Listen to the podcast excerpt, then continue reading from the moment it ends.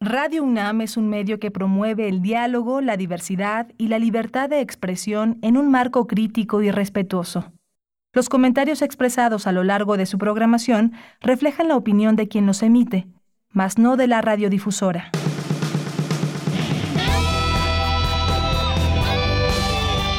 Prisma RU. Relatamos al mundo.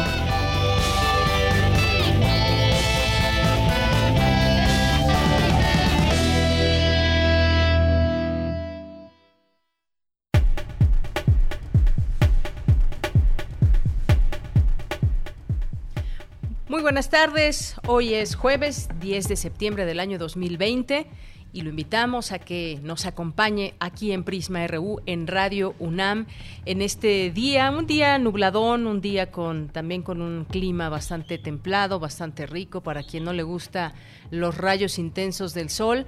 Y pues bueno, hoy, hoy es un día también donde les presentamos desde este programa nuestra propuesta informativa de como todos los días, donde tratamos de traer aquí los temas de México, del mundo, analizarlos desde la mirada universitaria o las distintas miradas universitarias desde nuestra universidad. Así que pásenle a este programa, vamos a tener entrevistas, información de la UNAM, vamos a tener información nacional, cultural, internacional. Así que acompáñenos de verdad, nos da mucho gusto que lo puedan hacer y más aún que se puedan comunicar con nosotros a través de nuestra vía que todos estos meses han sido las redes sociales. Nos pueden escribir en Prisma RU, así nos pueden encontrar en el Facebook y arroba Prisma en Twitter. Muchas gracias por esa compañía, por esos mensajes, sugerencias, saludos, fotos, videos. Nos mandan de todo un poco a través de estas vías. Les saludo aquí en el micrófono, soy de Yanira Morán, a nombre de todos mis compañeros. Eh, les deseo que tengan un gran día y que puedan acompañarnos eh, los de lunes a viernes de 1 a 3 de la tarde. Aquí estamos siempre en estas, en estas dos frecuencias de Radio UNAM, 860 de AM, 96.1 de FM, también en www.radio.unam.mx y saludo también a mis compañeros allá en cabina, en la producción a Daniel Olivares, en la asistencia Denis Licea, en los controles técnicos Arturo, Arturo González, en la continuidad Tania Nicanor, y bueno, pues muchos saludos también por allá en cabina. Pues el día de hoy, además de lo que ya tendremos, que siempre les ofrecemos en este espacio, entre las entrevistas vamos a tocar algunos temas. Uno de ellos va a ser sobre los padres de familia o los, las madres nada más o los padres o quienes están en la responsabilidad de una casa y de un trabajo y de los hijos.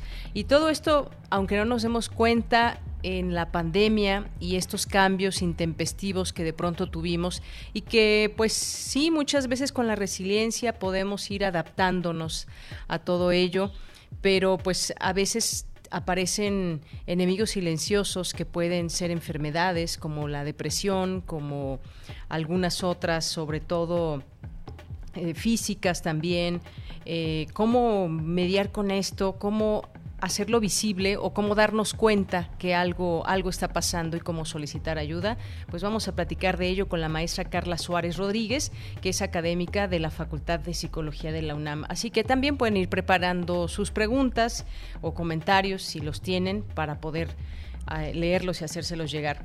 También vamos a tener eh, aquí al, maestro Luis Ángel Hurtado Razo, que es director general de Comunicación Política Aplicada y académico en la Facultad de Ciencias Políticas y Sociales de la UNAM. ¿Cómo hemos usado las redes sociales en estos últimos meses? Y sobre todo hay una de ellas de la que no hemos hablado, porque con el maestro hemos platicado ya del de cómo usan los mexicanos el WhatsApp, el Twitter, el Facebook, entre otras. Y bueno, hoy vamos a hablar de TikTok. ¿Conocen esta aplicación? ¿La usan, no la usan? Eh, bueno, pues vamos a, vamos a ver qué arroja este estudio del cual nos va a hablar. Y vamos a hablar también ya en nuestra segunda hora de Prisma RU Vamos a platicar con la doctora María Cristina Rosas. Con ella hemos eh, venido platicando también a lo largo de estos meses y semanas sobre los distintos eh, artículos que escribe sobre algunos países y su relación con el coronavirus.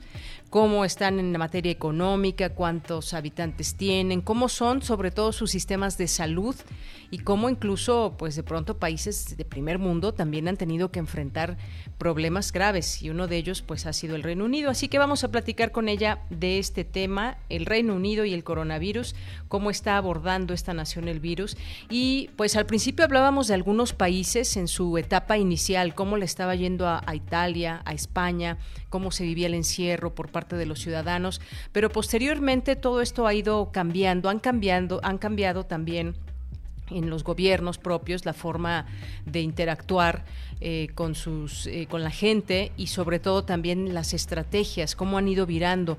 Al principio también yo recuerdo que la India era un, ejemplo de alguna manera de que se estaba conteniendo el virus sobre todo cuando tiene muchos millones de habitantes y sin embargo pues ahora es uno de los países que ocupa los primeros lugares en contagios y en número de personas también que, que han fallecido. Así que bueno pues hoy vamos a hablar del Reino Unido. Vamos a tener hoy que es eh, jueves Cinemaedro con el maestro Carlos Narro, Las olas y sus reflujos con Cindy. Eh, así que pues quédese con nosotros. A lo largo del programa tendremos toda esta información y sobre todo queremos también escucharlos a ustedes. Recuerden nuestras redes sociales dispuestas para ustedes y desde aquí relatamos al mundo. Relatamos al mundo. Relatamos al mundo.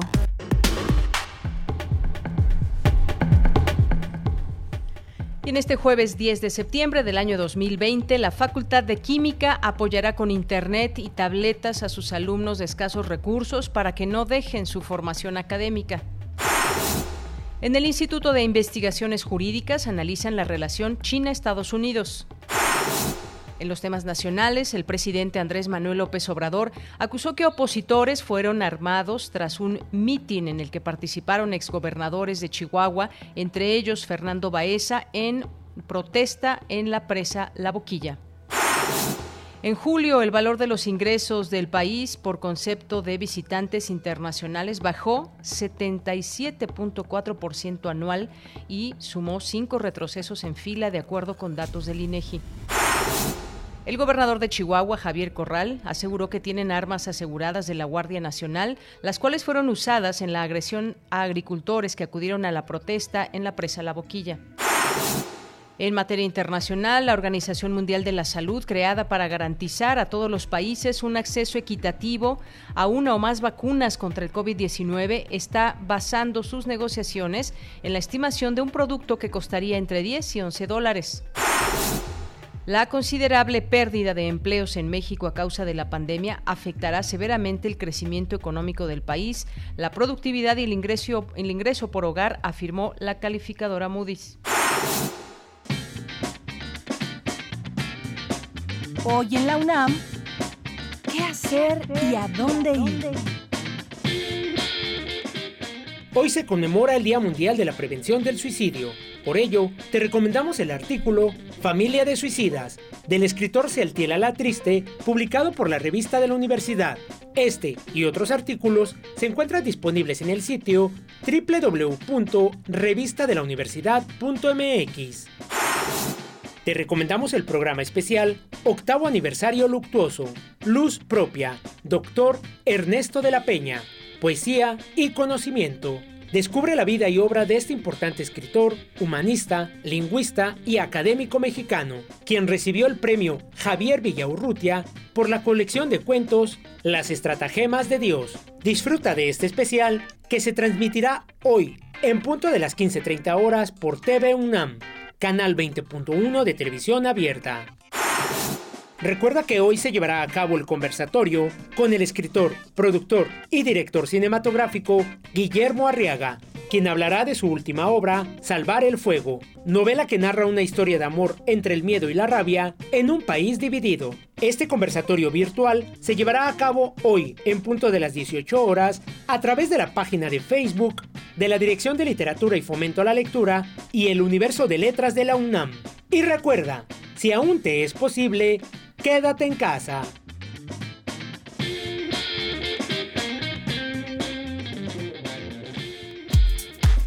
Prisma RU. Relatamos al mundo. Bien, continuamos, es la una de la tarde con 14 minutos y pues la Secretaría de Salud reportó 69.095 muertes por COVID-19 hasta el día de hoy y 647.507 casos confirmados. También hay que decirlo, el día de ayer se dio a conocer esta información. Eh, seis exsecretarios de salud de México dieron a conocer un análisis preliminar y recomendaciones urgentes sobre la gestión de la pandemia en México. Emitieron 14 recomendaciones, entre las que destacan implementar un plan nacional de ocho semanas para controlar la pandemia con nuevas medidas y la creación de una base de datos para el seguimiento y rastreo de casos y sus contactos. En este encuentro participaron Mercedes Juan, José Ángel Córdoba Villalobos, José Narro Robles, Julio Frank, Guillermo Soberón y Salomón Chertorivsky. Vamos a escuchar al ex rector de la UNAM, José Narro Robles. Por supuesto que esta epidemia en el caso de nuestro país, la pandemia en el mundo, no es responsabilidad de las autoridades, pero la gestión, el manejo de la misma sí lo es. Y desafortunadamente, los resultados que se han alcanzado en el caso de nuestro país no son los que quisieran. Hoy podemos hacer mucho para evitar enfermedad, contagios y muerte. Es el momento de hacer un replanteamiento. Lo peor puede estar todavía por venir. Bien, pues ahí están las palabras del doctor José Narro, quien dice que no, no es responsabilidad de las autoridades, pero sí de la gestión y cómo se está dando el manejo actualmente. En tanto, el subsecretario Hugo López Gatel respondió a estos planteamientos de los exfuncionarios. Vamos a escuchar lo que dijo si hay un grupo selecto de exsecretarios de salud y exsecretaria de salud de México que tienen la fórmula para controlar la epidemia en seis a ocho semanas, pues leeré con gran interés el documento. No, no me lo han hecho llegar, pero espero que esté disponible eh, al público y pues lo leeremos con mucho interés. Veremos cuáles son las fórmulas que proponen y pues divulgarlas. Bueno, ahora hablando de fórmulas mágicas, voy a ver si estos eh, eh, ilustrados exsecretarios eh, lo tienen. La verdad es que me causa una enorme... Saliendo de aquí voy a ir a buscar el documento, porque si en seis semanas se logra eliminar la epidemia, quiere decir que hay una fórmula que el mundo entero no ha considerado. Bien, pues ahí las palabras y respuesta del subsecretario Hugo López Gatel pues interesante será también conocer esta propuesta. Se dieron a conocer algunas, algunas medidas, entre ellas, pues hacer pruebas, dar seguimiento también a quienes portan el virus para poder aislar esas eh, zonas, esas comunidades. Y bueno, pues sin duda interesante será conocer y analizar este documento. Continuamos. Campus RU.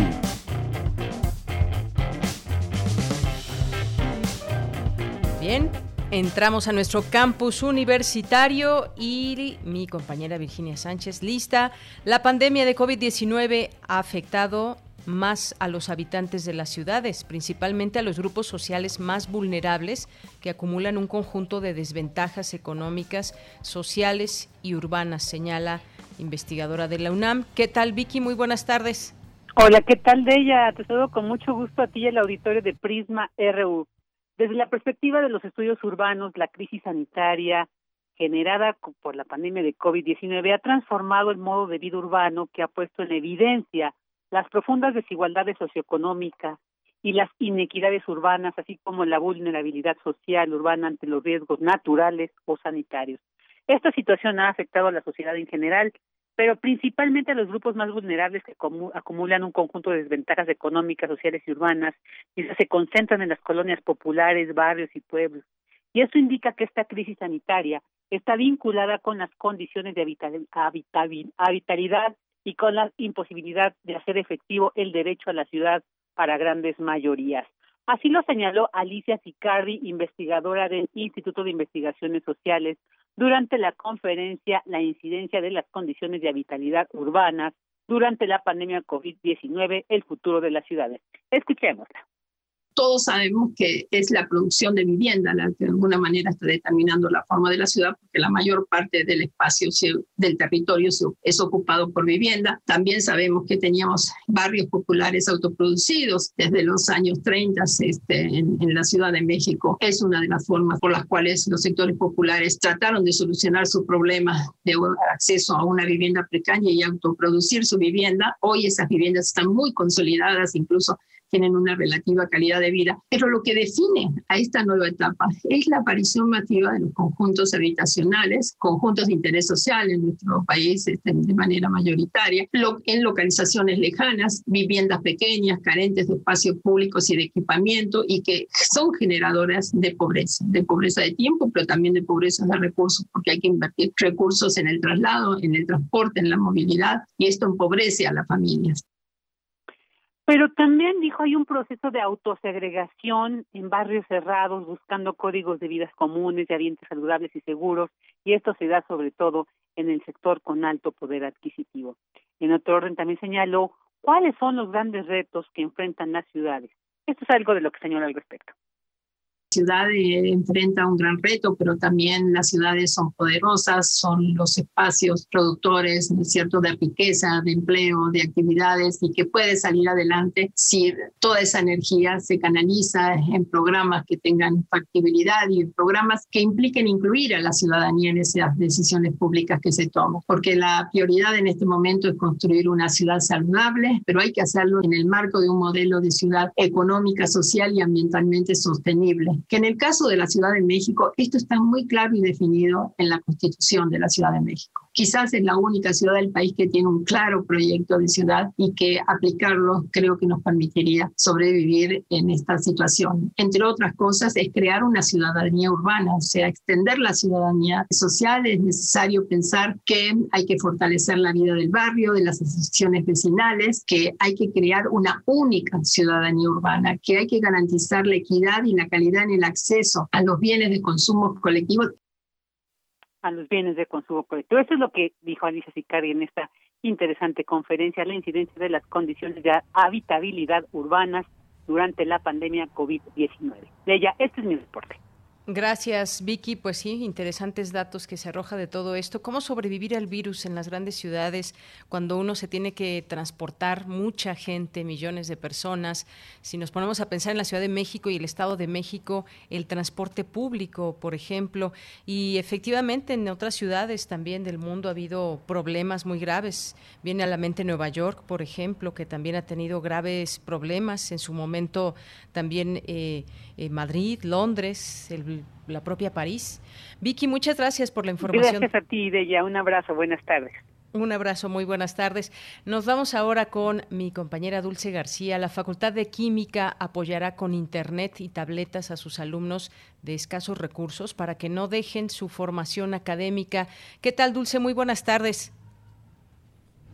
Buenas tardes a ti, el auditorio de Prisma RU. La Facultad de Química anunció el inicio de su campaña Conexión para Todos esta tiene el objetivo principal de ayudar a sus alumnos a continuar con las clases en línea. Y es que en estos momentos de Yanira, dicha entidad universitaria se encuentra en una situación difícil para iniciar los cursos del semestre que se comenzará este 21 de septiembre. Esto porque muchos de sus estudiantes no han podido estar presentes en sus clases virtuales. Las razones las explicó el director de la Facultad de Química, Carlos Amador, de la siguiente manera. Hemos evaluado la situación. Sabemos, por ejemplo, que 8 de cada 10 de nuestros estudiantes tuvieron dificultades para tomar clases en línea, ya sea por falta de datos, porque los datos, la llegada de los datos a través del Internet cuesta dinero y cuesta trabajo y se acaba, y etcétera, eh, requiere cierta velocidad que no necesariamente todo el mundo tiene. También sabemos que uno de cada tres de nuestros estudiantes en el semestre pasado al, que ya se habían inscrito, a las materias a las que ya se habían inscrito al iniciar el semestre, que fue eh, modificado por la situación que estamos viviendo, uno de cada tres dio de baja tardíamente una o más materias de las que había inscrito. Creemos principalmente que eso se debió a las dificultades para poder acceder, para poder a, llevar a, buen fin las actividades académicas que les estábamos pidiendo a distancia. Les comento de Yanira que otra de las situaciones que enfrenta la comunidad estudiantil de la Facultad de Química es que uno de cada cuatro estudiantes presenta fuertes limitaciones económicas. Por ello, la campaña Conexión para Todos en la Facultad de Química garantizará que todos los alumnos se puedan conectar a Internet, para lo cual se les proporcionará una red de Wi-Fi en su domicilio. Alfonso Salazar, presidente del patronato de la facultad, detalló esta información. El Wi-Fi es de alguna manera el tipo de conexión más económica y más eficiente. La conexión luego de datos a través del celular, como muchos de nuestros alumnos experimentaron, acaba siendo poco estable y muy cara. Muchísimos alumnos sin equipo de cómputo eh, empezaron a conectarse luego con sus propios celulares y encontraron que en cuestión de pocos días se acababan su plan de datos y tenían poca posibilidad de seguirse conectando a un Zoom, bajar documentos, poder interactuar como se lo requería la carga académica de por sí ya compleja y, pesada que llevan los alumnos. Entonces, vamos a hacer un esfuerzo importante para dotar de conexión vía Wi-Fi con un modem instalado durante todo el semestre. Estamos estimando un 20% de los alumnos. Cabe mencionar que a los alumnos se les facilitará también el acceso a un equipo de cómputo o a una tableta para que puedan complementar esta conexión. De igual manera, se apoyará económicamente para la capacitación de los profesores para que tengan, desde luego, un mejor manejo de los recursos digitales. Y bueno, para poder brindar todos estos apoyos a los estudiantes, se espera recaudar 3 millones de pesos en los próximos dos meses. Si se quiere apoyar al menos al 20% de los estudiantes de la facultad. Los donativos serán recibidos a través de la página del patronato de la facultad donde se podrá ingresar a una cuenta de Fundación UNAM que será debidamente auditada y controlada para que los recursos lleguen íntegramente a esta facultad. Esta es la información de Yanira. Muchas gracias, Dulce. Muy buenas tardes. Eh, perdón, de Yanira, comentarles rápidamente que estos donativos se pueden realizar de manera individual o bien los pueden realizar empresas. También se están pidiendo equipos de cómputo ya usados que de pronto las empresas cambian por equipos nuevos, estos equipos ya usados que pueden funcionar todavía pueden llegar a esta campaña. Pues muchas gracias, Dulce. Es muy importante esta información que nos das porque de pronto quien no tiene problemas de Internet puede pensar que todo mundo tiene Internet y no pasa nada. Sin embargo, pues una de las situaciones eh, pues que se han visto con estas clases en línea es justamente el, pues se dejó se dejó visto que queda claro que no todo mundo tiene acceso a Internet eh, todo el tiempo y que muchas veces los datos que tienen los jóvenes pues cuestan y se acaban y de pronto puede ser difícil volver a adquirirlos. Así que estos donativos a través de Fundación UNAM le pueden cambiar la vida a muchos estudiantes para que no abandonen la escuela. Muchas gracias, Dulce. Gracias a ti, Deyanira. Muy buenas tardes. Muy buenas tardes. Continuamos. Porque tu opinión es importante, síguenos en nuestras redes sociales, en Facebook como Prisma RU y en Twitter como arroba PrismaRU. Prisma RU. Relatamos al mundo. Es la una de la tarde con 27 minutos. Saludo con mucho gusto a la maestra Carla Suárez Rodríguez, académica de la Facultad de Psicología de la UNAM. Maestra Carla, muy buenas tardes, bienvenida. Bueno. Sí, ah, ¿me escucha? Sí, sí, sí. Muy buenas tardes. Bienvenida al programa Prisma RU. Muchas gracias por invitarme. Doctora, pues quisiéramos tocar con usted hoy un tema que seguramente están viviendo muchas, muchas, miles, millones de personas y me refiero eh, pues a toda aquella población. En general me parece que pueden ser todos, tengan hijos o no, tengan familia en casa o no, estén pasando esta situación de la pandemia solos o acompañados, pero hay quienes tienen en sus manos distintas responsabilidades hoy en casa, que es trabajar para buscar sustento y es también pues ser parte de la educación de los hijos que pues ya sea por televisión, conectándose a plataformas, pero ¿esto cómo, cómo se da? Porque hay distintos estudios que arrojan que esto está provocando también un poco de estrés, depresión, alteraciones del sueño. ¿Por qué se da esta situación que es, pues ya no digamos tan nueva, ya llevamos más de seis meses con esto, pero ¿qué, ¿cuáles son esos indicativos que se pueden hablar de una sociedad eh, que está inmersa en una situación compleja para muchos. Bueno, Leyanía, pues aquí hay varios factores que tú bien estás comentando, ¿no? Esta sintomatología depresiva y ansiosa que pueden llegar a tener tanto los niños como los padres que están, bueno, que estamos en casa, ¿no? Trabajando o haciendo actividades, pues pueden llegar a, a dañar este, la interacción familiar. Y pues obviamente es por la, con las condiciones de la pandemia, ¿no? Que, que como dices, en seis meses hemos estado así, eh, digo, poco a poco saliendo, pero definitivamente no se parece al contexto en el que estábamos acostumbrados, ¿no? De, salir, de, de lo mejor llevar a los niños a la escuela y en ese tiempo tú como padre de familia tener tus actividades, ¿no? Ir al trabajo, es, a lo mejor estudiar, hacer este, actividades en casa y pues ahorita no no hay forma de, hacerlo, ¿no? o, tienes que que idearte la forma de, de, de, buscar ayuda y de, sí lograrlo, pero no, no en todos los casos se puede, como bien dices, por esta cuestión económica, porque hay trabajos que ya están diciendo pues ya, ya hay que regresar, y entonces donde dejo al niño y el niño tiene que tomar sus clases en línea o, o viendo la televisión.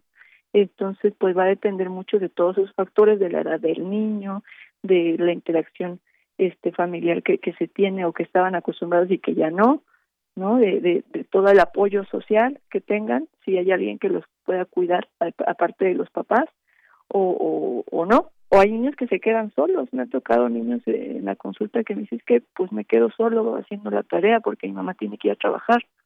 Entonces todo eso pues hay que controlarlo porque pues si los dejan solos a veces se ponen en el internet viendo cosas que pues no son apropiadas para su edad y entonces otro problema más.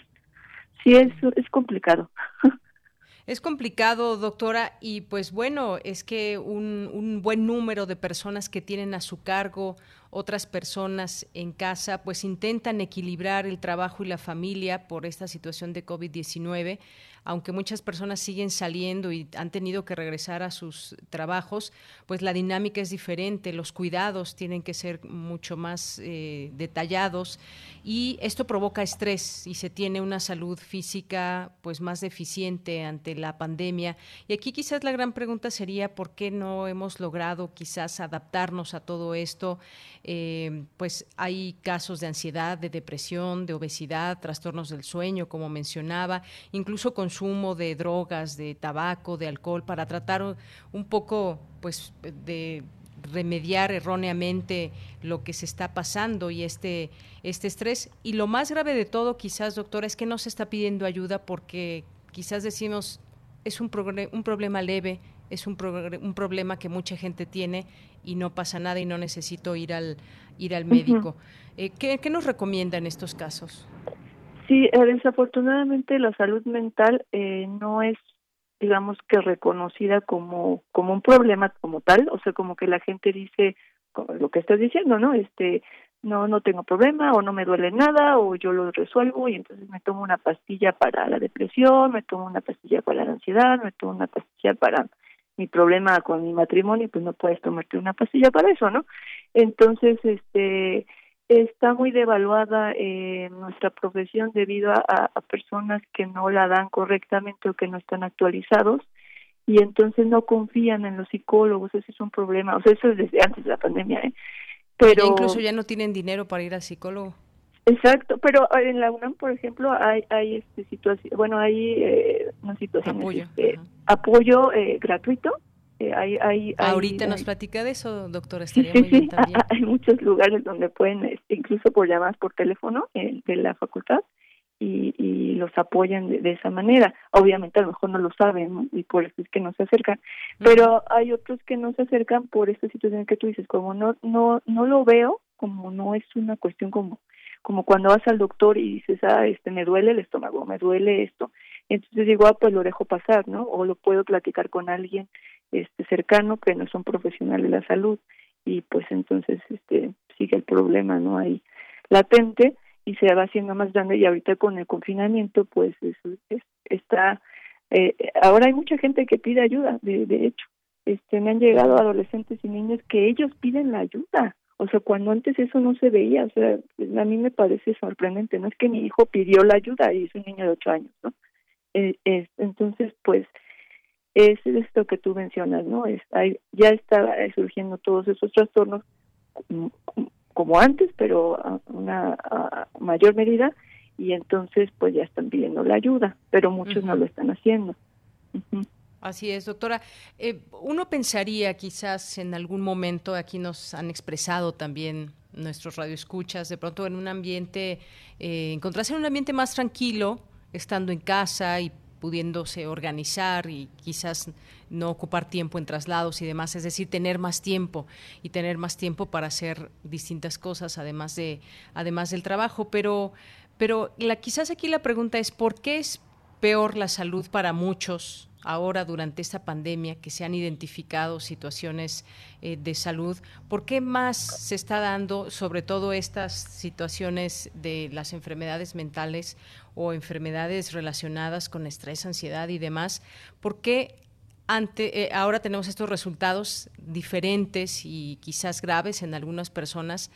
Eh, pues a comparación de antes de la pandemia, cuando también, pues, eh, normalmente estamos sometidos, muchas personas están sometidas al estrés o están sometidas a, pues, a los problemas cotidianos. ¿Por qué se da esta, este número de personas que están afectadas? Mira, lo que puede pasar es que antes teníamos, eh, de alguna manera, medios para para sobrellevar estas cosas, ¿no? O sea, si tú te sentías mal, pues podías ir a tomarte un café con tu amigo, o podías ir al parque, o podías ir a tu trabajo y desestresarte allá. O sea, era otra situación, ¿no? Entonces habían varios factores que, que regulaban ese, ese, esa sintomatología de alguna manera, ¿no? O sea, el, el, que tú salieras. Hay mucha gente que le gusta salir, hay mucha gente que no está acostumbrada a estar en su casa encerrada. O sea, les, les gustan el fin de semana, ah, pues vámonos acá, no vámonos de fuera de la ciudad, vamos a hacer esto juntos, o sea, esa era su rutina, era su pasatiempo, era lo que los desestresaba justamente. Y ahora, ¿no? O sea, no, no pueden, o sea, por más que quisieran irse, o, se van con las medidas y todo, pero aún así, lo que decíamos de esta cuestión económica, a lo mejor ya no les alcanza para hacer esas actividades, saben que está mal, saben que se pueden contagiar, entonces ya no lo hacen y eso pues obviamente genera mucho más estrés y mayor ansiedad. Y los padres de familia, aquí hablando de, esta interacción familiar con niños pequeños o, adolescentes incluso, el estar tanto tiempo encerrados, tanto tiempo en, casa juntos, eh, en lugar de que sea lo que decías, ¿no? Algo algo bonito, algo de una interacción familiar, de que ya estamos todos juntos, es una cuestión este, estresante porque no estaban acostumbrados a estar tanto tiempo juntos, ¿no? No tienen su tiempo para ellos, ya no tienen tiempo para ellos, ya no hay privacidad, ¿no? Claro, eso que usted dice es muy cierto, doctora, pues porque mucha gente acostumbrada a ir al cine, al teatro, a ir a hacer ejercicio, a algún gimnasio, ir a la biblioteca, al museo, a los parques, los niños, todas las áreas de juegos están cerradas. Ir por un café, por una copa, en fin, ir a platicar. exacto, toda esa parte pues de Tajo se cerró y todavía no regresa todo a la normalidad y todavía no sabemos cuándo tampoco. Doctora, antes de que se nos termine el tiempo, por favor, díganos, pónganos, eh, díganos los teléfonos, estas líneas que puede haber de ayuda, si alguien está interesado del público. A ver, este, en la UNAM, es que no los tengo como tal, pero eh, en la Facultad de Psicología de la UNAM hay un, nosotros tenemos varios centros de atención. Este, tenemos el centro de el Dávila, tenemos el MacGregor, tenemos, son como cuatro o cinco centros y ahorita hay una red, o sea, como no se pueden abrir porque están cerrados, ¿no? hay una red de apoyo para que tú te puedas comunicar este a, a estos centros.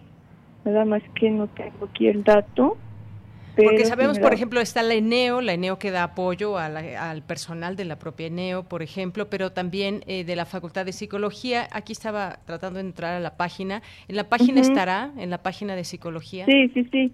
Ah, también lo estoy buscando. Se llama eh, Servicios Psicológicos de, la, de la universidad, de la facultad. Lo, lo tengo en mi celular y como estoy hablando, porque ahí tengo el, este, eso es un póster incluso. Si quieres se lo envío al ratito y usted Claro que sí, para que lo, podamos compartir en nuestras redes sociales también y poder aquí mencionar el teléfono y que, pues bueno, quien haya esté escuchando esta conversación también sepa que hay una hay una línea de ayuda también que ofrece la UNAM y que por supuesto es profesional. Sí, sí, sí, está, son este alumnos supervisados, hay, hay este maestros, o sea, está todo todo fríamente calculado, o sea, no no no tengan miedo de llamar, este, son profesionales los que los van a los van a atender. Confidencialidad y todo, pueden estar tranquilos. Sí, ya lo tengo, mire, es misalud.unam.mx, así es donde, donde van a encontrar todos los datos. misalud.unam.mx. Diagonal COVID-19, diagonal y el teléfono es 55 50 25 08 55. Eso es este donde, aunque diga COVID, pues es cualquier tipo de de, de, este, ayuda eh, en esta cuestión de la, de la salud mental. Ajá. Muy bien, 55 50 25 08 55 es la línea y la página misalud.unam.mx diagonal eh, COVID-19. COVID-19. Muy bien. Pues doctora, muchas gracias por compartir con nosotros esta conversación, estos teléfonos, esta línea de apoyo. Muchas gracias. No, de qué ustedes por la invitación y, ojalá sea útil. Claro que sí. Hasta luego. Hasta luego. Muy buenas tardes. Fue la, la maestra Carla Suárez Rodríguez de la Facultad de Psicología de la UNAM. Relatamos al mundo. Relatamos al mundo. Tu opinión es muy importante. Escríbenos al correo electrónico prisma.radiounam@gmail.com. Bien, pues continuamos, es la una de la tarde con 40 minutos. Me da mucho gusto, como siempre, recibir aquí en este espacio. Ya tenía algo de tiempo que no platicábamos con él, pero siempre es un gusto recibirlo aquí en este espacio. Y me refiero al maestro Luis Ángel Hurtado Razo, que es director general de Comunicación Política Aplicada y académico en la Facultad de Ciencias Políticas y Sociales de la UNAM. Maestro Luis Ángel, ¿cómo estás? ¿Qué tal, mi estimada Deyanira? Un gusto, como siempre, estar con ustedes aquí en Prisma RU. Así es, maestro Luis. Bueno, pues yo decía al inicio, ya habíamos platicado en su momento, incluso de manera presencial, que ya se extraña estar allá en, en cabina con los invitados, pero por lo pronto así, maestro, y hemos hablado ah, del uso de redes sociales en los mexicanos, cómo usan estas redes sociales, y en esta ocasión nos traes eh, TikTok. Platícanos un poco qué es TikTok y cómo, cómo la usan los mexicanos y por qué podemos también aprender Excel. Perfecto, pues eh, primeramente muchísimas gracias. Sí, se extraña un poquito la cabina, este, pero bueno, nos tenemos que adaptar a esta nueva normalidad. Eh, pero bueno, seguimos haciendo todos estos estudios. Pues eh, básicamente nosotros en comunicación política aplicada, mi estimada Deyanira, iniciamos el estudio de una red eh, nueva, realmente nueva, es una a comparación de las otras redes como Facebook, Twitter, YouTube, pues esta es una red nueva, TikTok, la cual se especializa o es este, está dedicada a, eh, únicamente a la generación de videos. Pero a diferencia de YouTube, esta red sociodigital está hecha para hacer videos cortos, videos de 15 minutos mínimo a 60 segundos, o sea, un minuto máximo. Y en los eh, meses recientes, eh, derivado precisamente de la coyuntura de COVID-19, esta red sociodigital eh, tuvo un auge impresionante en todo el mundo, no solamente en México.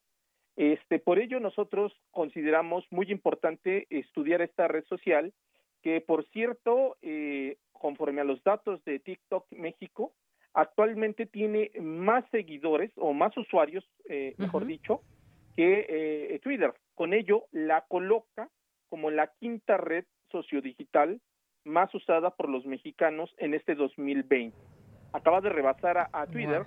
Y esta red sociodigital este, está generando gran este, impacto, principalmente entre los jóvenes, entre los jóvenes, los llamados generación centennial, de los eh, aproximadamente de los 21 a los 30 años, y por supuesto también en los millennials. Eh, encontramos datos muy interesantes en, esa parte, pero eh, en ese sentido nosotros consideramos estudiar esta red sociodigital por dos coyunturas.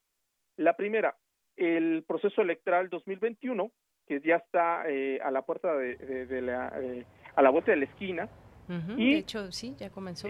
Exactamente, y esta parte que tiene que ver que yo he documentado y he tenido el gusto de comentarla contigo en, este espacio, que es el fenómeno de la desinformación digital o mejor conocida como los fake news.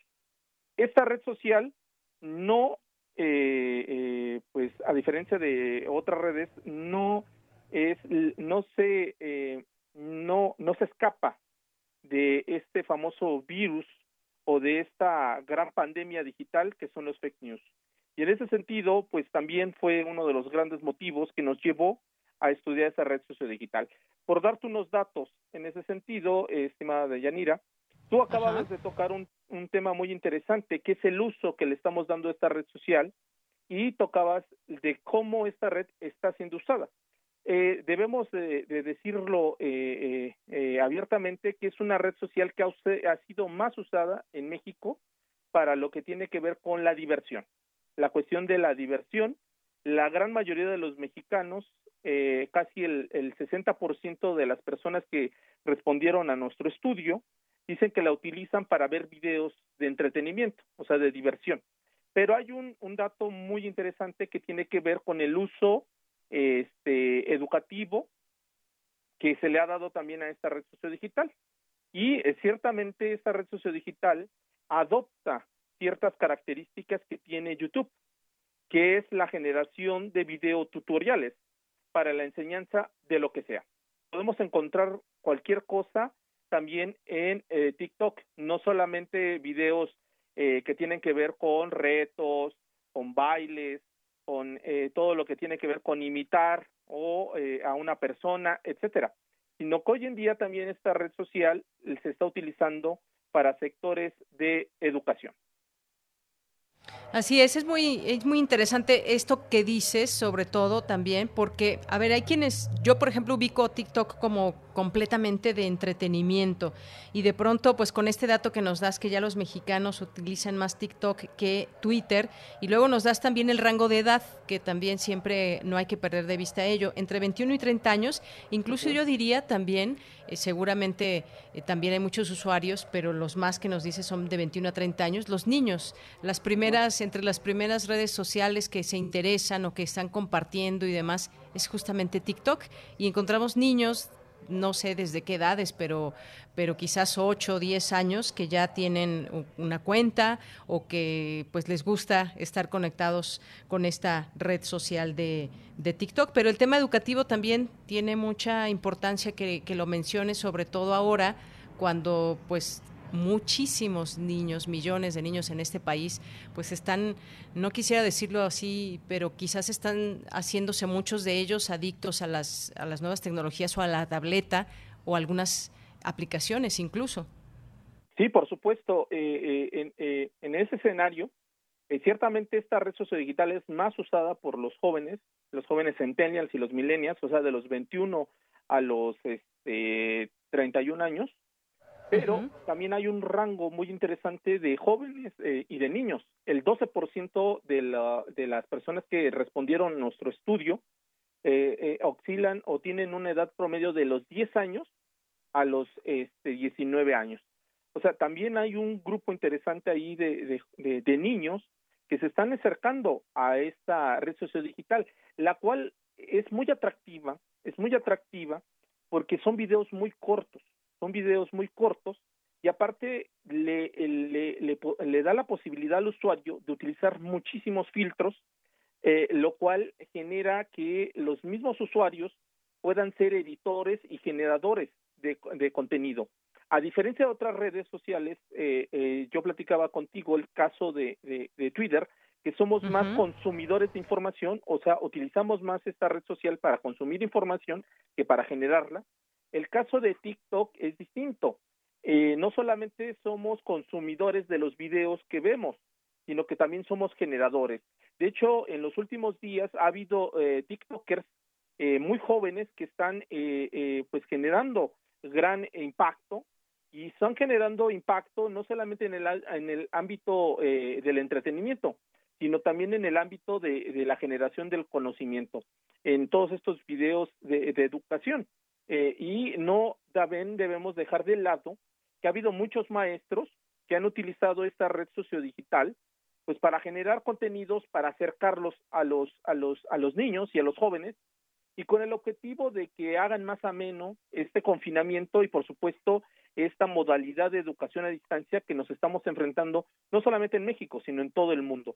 Eso no lo debemos dejar de lado y eh, eh, eh, el caso de TikTok es por eso muy interesante porque esta red sociodigital también está migrando a otras redes sociodigitales. Algo que tenía nada más este, Twitter o dominaba, digamos, la esfera pública digital, o sea que sus contenidos migraban a otras redes sociales, pues TikTok está generando también ese impacto. ¿Cuántos de nosotros no nos hemos enfrentado a que nos manden videos, ya sea por WhatsApp, o veamos videos en Instagram, o veamos videos también eh, eh, en Facebook o en Twitter que son de TikTok, porque traen el sello distintivo de TikTok. En ese sentido, vemos que el impacto no solamente se queda en la red social, sino que el impacto hoy en día de esta, de esta red, en este caso TikTok, está migrando a otras redes sociodigitales y esto lo convierte en una red social que eh, eh, tiene grandes, eh, grandes posibilidades de impacto, pueden ser positivos, pero también grandes posibilidades de impacto negativo. Y esto lo llevo con el caso de los fake news, porque los fake news hoy en día no solamente son noticias que tienen una presentación, digamos, de, de texto, sino que también hay fake news que son hechos o elaborados desde el punto de vista de la imagen y por supuesto de los videos. Eh, en ese sentido, encontramos que eh, los entrevistados nos dijeron que sí habían recibido información falsa vía TikTok. El 98% de los entrevistados nos había dicho que sí saben que es un, una, un fake news. Y a partir de eso, eh, nos dijeron el 52% de los entrevistados que les habían enviado informa o videos falsos o los habían etiquetado o los habían mandado vía este mensaje directo en TikTok videos de corte falso, lo cual pues lo coloca en un en un en un espacio de gran impacto, pero sobre todo el, en un grave peligro porque son videos cortos, son videos de 15 segundos a 60 segundos que son muy fácil de digerir. Y esto, eh, si le sumamos que está migrando a otras redes sociodigitales, lo vuelve eh, eh, un terreno pues muy complicado y que no debemos dejar de lado. Muy bien, bueno, pues es, es importante siempre conocer cómo, cómo se está dando el manejo de redes sociales en tal o cual país, porque en el mundo esta, esta, esta red pues ha superado los mil millones de usuarios en todo el mundo. Incluso, Luis, pues ha, escalado hasta el tema político en algún momento ahí con el uso de esta red social de TikTok y lo que pasó en algunos mítines de Donald Trump en campaña y que pues dejaron, si no vacíos, sí con no todos los eh, las personas que esperaban para algunos eventos y estas amenazas también a la propia China, bueno, a quien es dueño de, de TikTok, de pues bueno, una serie de cosas, de derechos y demás, porque también hay que recordarlo, las aplicaciones que, que nosotros podemos bajar en nuestros teléfonos, en nuestras eh, distintas máquinas, pues también nos piden información. Somos información a final de cuentas para ellos también. Sí, por supuesto. Tú acabas de tocar dos temas eh, súper importantes. La primera que tiene que ver con la modalidad de eh, consumo. ¿Qué quiere decir esto? Que antes eh, el producto se te ofrecía, o sea, tú comprabas el producto y ahora el producto no es propiamente la moneda de cambio. La moneda de cambio somos nosotros toda la información que vertimos en las redes sociodigitales se vuelve ahora, eh, hoy en día, el producto a desear por parte de estas eh, empresas. Y el otro que tiene que ver con el tema geopolítico digital, que ha escalado a conflictos de carácter diplomáticos. Eh, el caso de, Estados Unidos y de China. no es nuevo, recordemos que ya llevan aproximadamente dos años con este problema de geopolítico este, digital y tecnológico, por supuesto. El conflicto anterior fue con el caso de Huawei, eh, eh, en el caso de que eh, se estaba convirtiendo en uno de los gigantes digitales de tecnología, principalmente de generadores de móvil, y hoy en día con el caso de TikTok. ¿Y por, qué, por qué genera tanto impacto o por qué genera estos conflictos? Porque, vuelvo a lo mismo, es un tema de geopolítica digital. No es lo mismo tener eh, al alcance, digamos, del gobierno o bajo la jurisdicción gubernamental este, eh, los datos personales de todo el mundo, que es el caso de Facebook, de Twitter, del mismo YouTube, e Instagram o WhatsApp, a tener que solicitar o no tener el control de los datos personales eh, eh, del caso de TikTok, porque esos estarían bajo la jurisdicción china. Eh, lo cual lo convierte pues en un tema eh, geopolítico, porque en ese sentido la información, como lo hemos dicho en otros espacios, se vuelve un tema de poder. Y el mismo Edward Snowden lo decía también en llegado momento que eh, la información que nosotros damos en Internet pues se vuelve un elemento vital para los países y por lo tanto para las potencias mundiales. Y en ese sentido, por eso es el, el, gran impacto que ha tenido TikTok lo ha convertido precisamente en un tema de disputa. Ya no es una cuestión eh, de carácter económico en el sentido directo, sino también informativo, porque eh, quien tenga la mayor cantidad de datos, pues se vuelve eh, también el, la potencia mundial en el terreno digital de saber cómo se comportan diferentes ciudadanos de diferentes partes del mundo. Por eso, en ese sentido, Donald Trump encabezó o ha encabezado esta, eh, esta, esta eh, oleada o esta eh, cruzada en contra de todas las, no solamente la generación de tecnología, sino también en, en contra, digamos, de todas aquellas aplicaciones que hoy en día pues están generando información digital que se está jugando de Estados Unidos. Así es. Oye, Luis, ya se nos acabó el tiempo, pero no, no hablamos también de, del Excel. No sé si tengas en, la posibilidad de que en un minuto nos platiques esta relación de TikTok y Excel. Por supuesto, eh, como yo lo decía, eh, el tema de TikTok no solamente obedece a cuestiones de, entretenimiento, sino también tiene que ver con cuestiones de la generación de tutoriales y entre ellos es Excel. Y no solamente Excel, Word, PowerPoint, y por supuesto muchos otros este, eh, aplicaciones o eh, softwares que hoy en día se nos complican. Eh, recientemente, pues el, el, Excel se ha vuelto uno de los elementos más codiciados, sobre todo por todas las bases de datos que utilizamos, y por supuesto, TikTok ha sido uno de los espacios donde muchas personas, muchos TikTokers han generado tutoriales que tienen que ver con este software eh, que muchos de nosotros utilizamos hoy en día. Muy bien. Bueno, pues ahí está. Yo he de confesarte algo. Tengo TikTok y no sé quién lo bajó en mi teléfono. Creo sospechar quién y de qué edad aquí en casa. en fin. Luis, pues sí, eh, y te decía, por el gusto de, los niños, por esta, eh, por esta eh, red social, esta aplicación que se puede bajar tan fácilmente y hasta en un descuido, mira, hasta TikTok, TikTok se coló en mi teléfono. Sí, en fin. y en ese sentido, Daniela, perdón que te interrumpa muy rápidamente, a diferencia de las otras redes sociales que hemos hablado, TikTok no te pide rango de edad para abrir una, una cuenta. A diferencia de las otras que te piden mínimo 14 años, aquí TikTok no te puede. Puedes abrirla desde el, el año cero hasta la edad que tú quieras. Muy bien. Bueno, pues ahí está, un buen dato también. Gracias, maestro Luis Ángel. Muy buenas tardes. Te mando un abrazo. Al contrario, un gusto platicar con ustedes. Fuerte abrazo a todos. Hasta luego. Muy buenas tardes al maestro Luis Ángel Hurtado Rado, director general de Comunicación Política Aplicada y académico en la Facultad de Ciencias Políticas y Sociales de la UNAM. Bueno, pues vamos a irnos con este material que nos preparó Margarita Castillo, porque hoy es el Día Mundial para la Prevención del Suicidio y pues hay muchas voces y expertos que prevén casos de depresión que sigan aumentando en la pandemia. Y bueno, pues nos deja este material que se titula El suicidio de Enriqueta Ochoa. Adelante.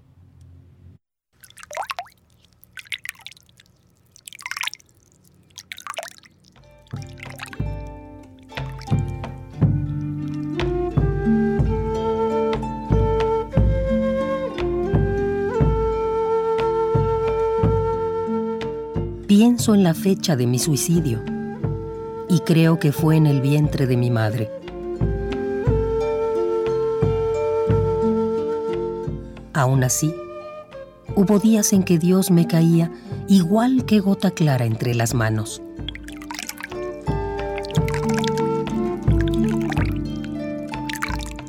Porque yo estuve loca por Dios, anduve trastornada por Él arrojando el anzuelo de mi lengua para alcanzar su oído.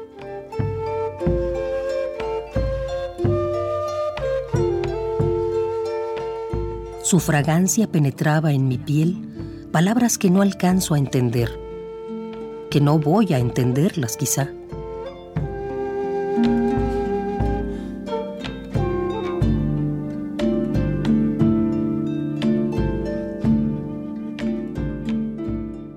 Muy tarde a conocer varón y lo sentí dilatarse con toda su soledad dentro de mí.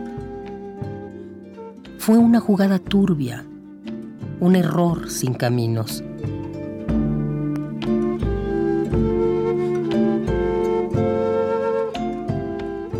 Fue descender al núcleo fugaz de la mentira y encontrarme, al despertar, rodando en el vacío bajo una sábana de espanto. Fue lavarle la boca a un niño con un puño de brasas, por llamar natural lo prohibido, por arrastrar con cara de mujer madura ese carro de sol inútil, la inocencia.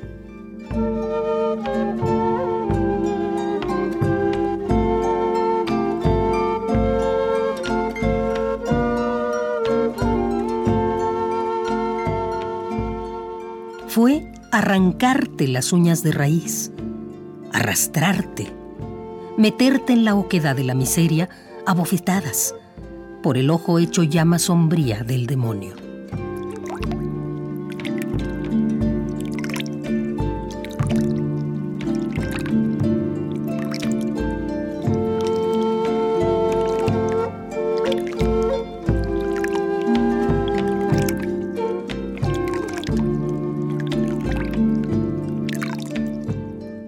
Suicidio. Enriqueta Ochoa.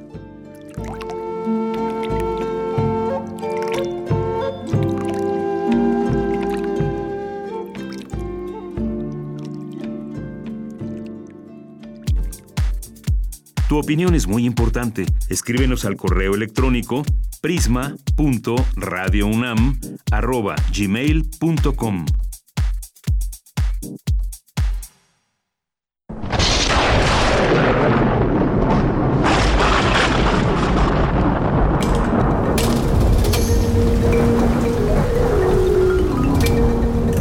...96.1 de FM... 860 de AM. Comenta en vivo nuestra programación.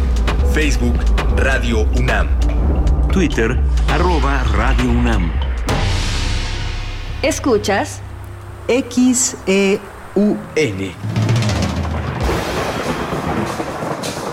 Radio UNAM. Experiencia sonora.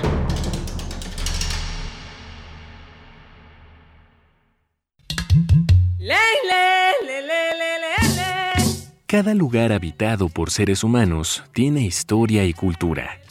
La música emerge de la tierra como un tipo de planta según el clima. Se alimenta de costumbres, ritos, instrumentos, sensaciones y pensamientos.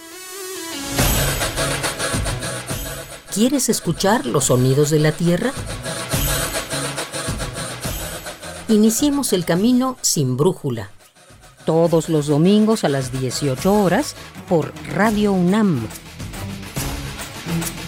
Conoce al mundo por su música. Radio UNAM. Experiencia sonora.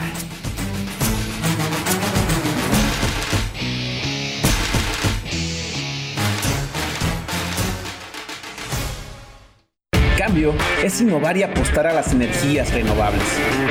No abrir nuevas refinerías. El cambio es creer en la libertad de los ciudadanos y su capacidad emprendedora. No son políticas populistas de dádivas permanentes. El cambio es saber a dónde vamos y no estar improvisando y teniendo ocurrencias. El cambio es futuro, no ir al pasado. Un futuro hecho por gente de Acción por México. Únete al PAN. PAN, Acción por México. El distanciamiento social y el aislamiento son medidas necesarias para los tiempos que vivimos, y donde el ocio aparece, la cultura llega a sanar. Cultura UNAM pone a tu disposición el programa Cultura UNAM en Casa, una programación variada de actividades a distancia, a las cuales puedes acceder por distintos medios digitales, artes visuales, música, danza, teatro, cine, literatura, cursos, talleres y más. Busca las distintas opciones que hemos preparado para ti en TV UNAM, Radio UNAM y en culturaunam.mx. En redes sociales puedes estar al tanto de las actividades con el hashtag Cultura UNAM en casa.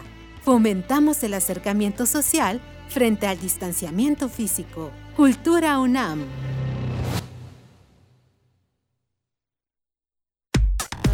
Relatamos al mundo. Relatamos al mundo.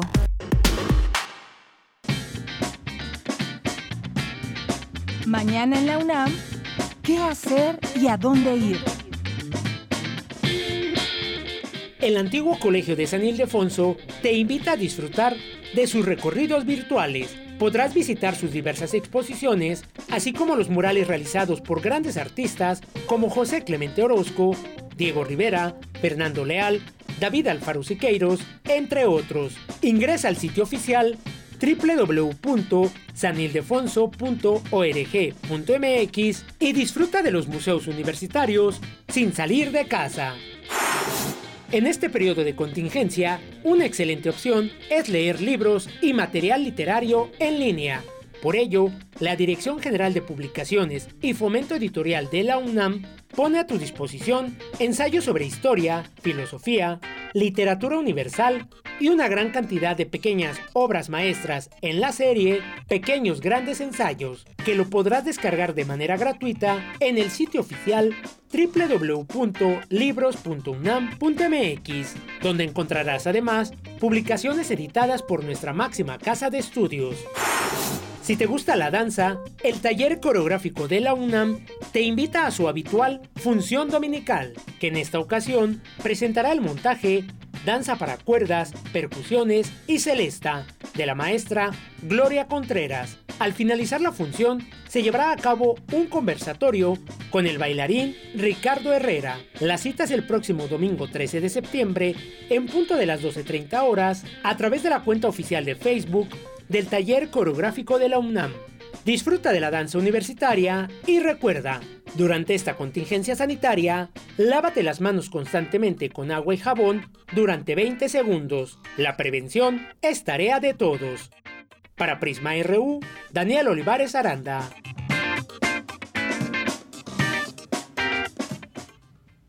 Dos de la tarde con seis minutos, pues ya estamos aquí en la segunda hora de Prisma RU.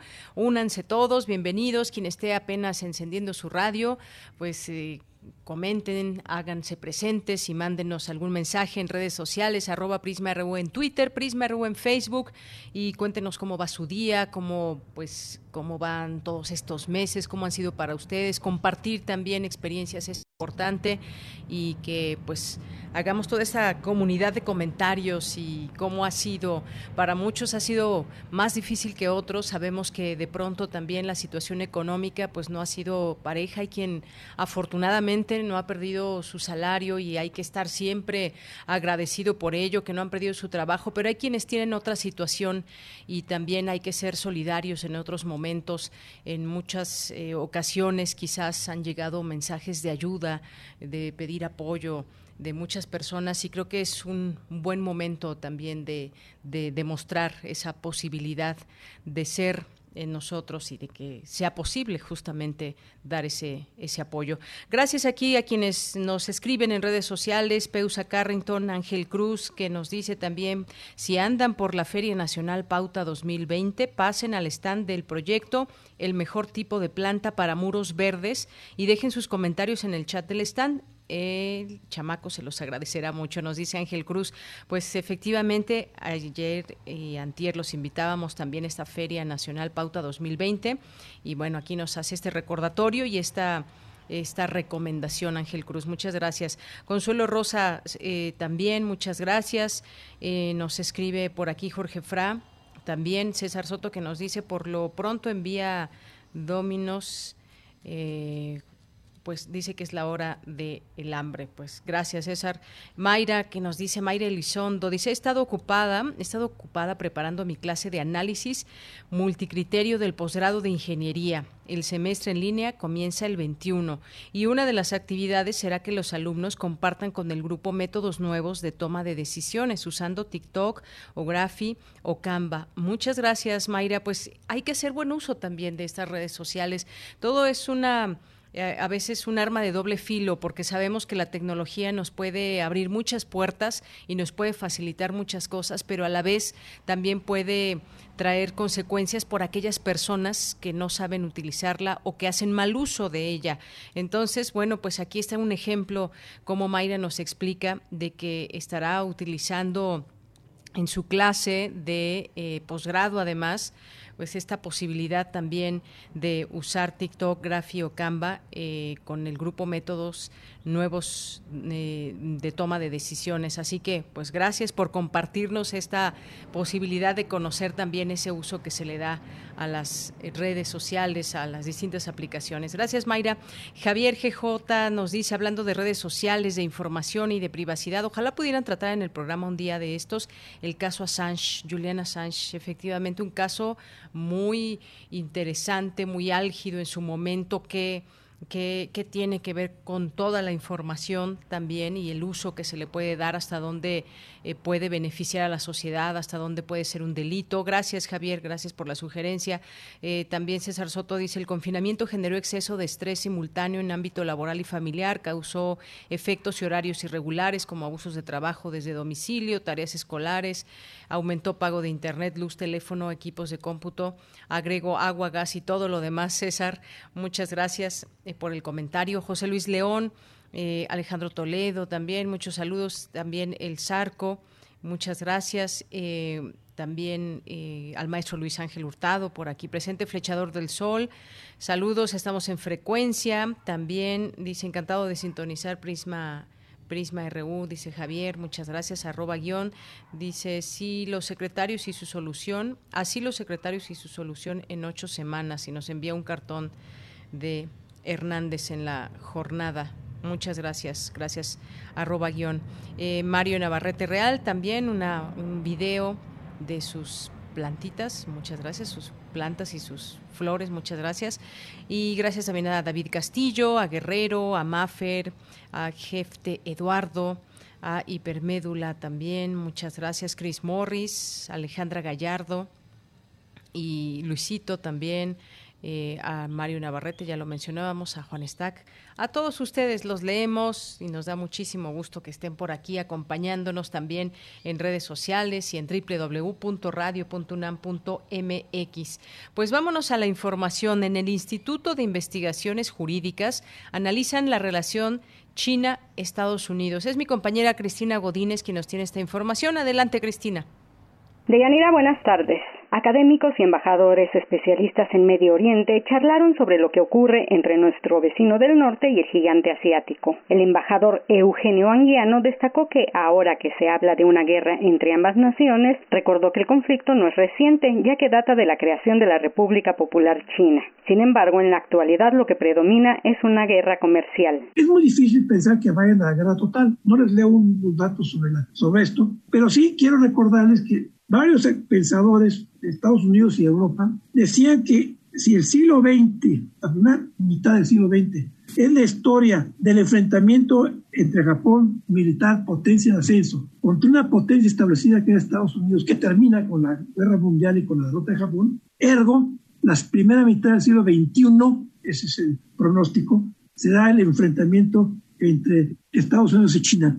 El embajador Sergio Ley López se refirió a la relación estratégica entre ambas naciones. No es un desafío menor que nuestros dos principales socios económicos estén enfrentados en una guerra tecnológica con implicaciones comerciales y de todo tipo. De momento, México parece sacar beneficios de este enfrentamiento, posicionándose como el principal socio comercial de Estados Unidos, con unas exportaciones que crecieron un 3.5% en 2019 con respecto al año anterior y unas importaciones que decrecieron en un 4.7%. Sin embargo, con una administración tan susceptible al tema de los déficits y tan volátil e imprevisible en sus estrategias económicas y comerciales, lo que a priori es considerado como un paso hacia adelante podría convertirse en un factor de desencuentro de mantenerse el actual liderazgo en Washington. Por su parte, el doctor Enrique Dussel señaló que en el conflicto entre estas grandes potencias estamos apreciando una tensión en varios ámbitos. El tema de la guerra comercial es, eh, yo les diría provocadoramente, un chiste lo que estamos viviendo es una guerra a cubetazos, ¿no? Es decir, a zancadillas, escupitajos a todos los niveles. Estamos viendo eh, tensiones y cerrazones muy dramáticas en el sector comercial, en inversiones, en estudiantes, persecución de empresas, en el sector financiero, ¿no? Es muy importante lo que está sucediendo en estas últimas semanas. Deyanira, este es el reporte. Buenas tardes. Gracias, Cristina. Muy buenas tardes. Nos vamos ahora a las olas y sus reflujos. Nuestra compañera Cindy Pérez Ramírez hoy platicó con la investigadora Elena Chávez MacGregor del Instituto de Investigaciones Estéticas y del podcast Cuidado y Distanciamiento, una serie de pláticas en el encierro. Adelante. Las olas, y sus reflujos. Y sus reflujos.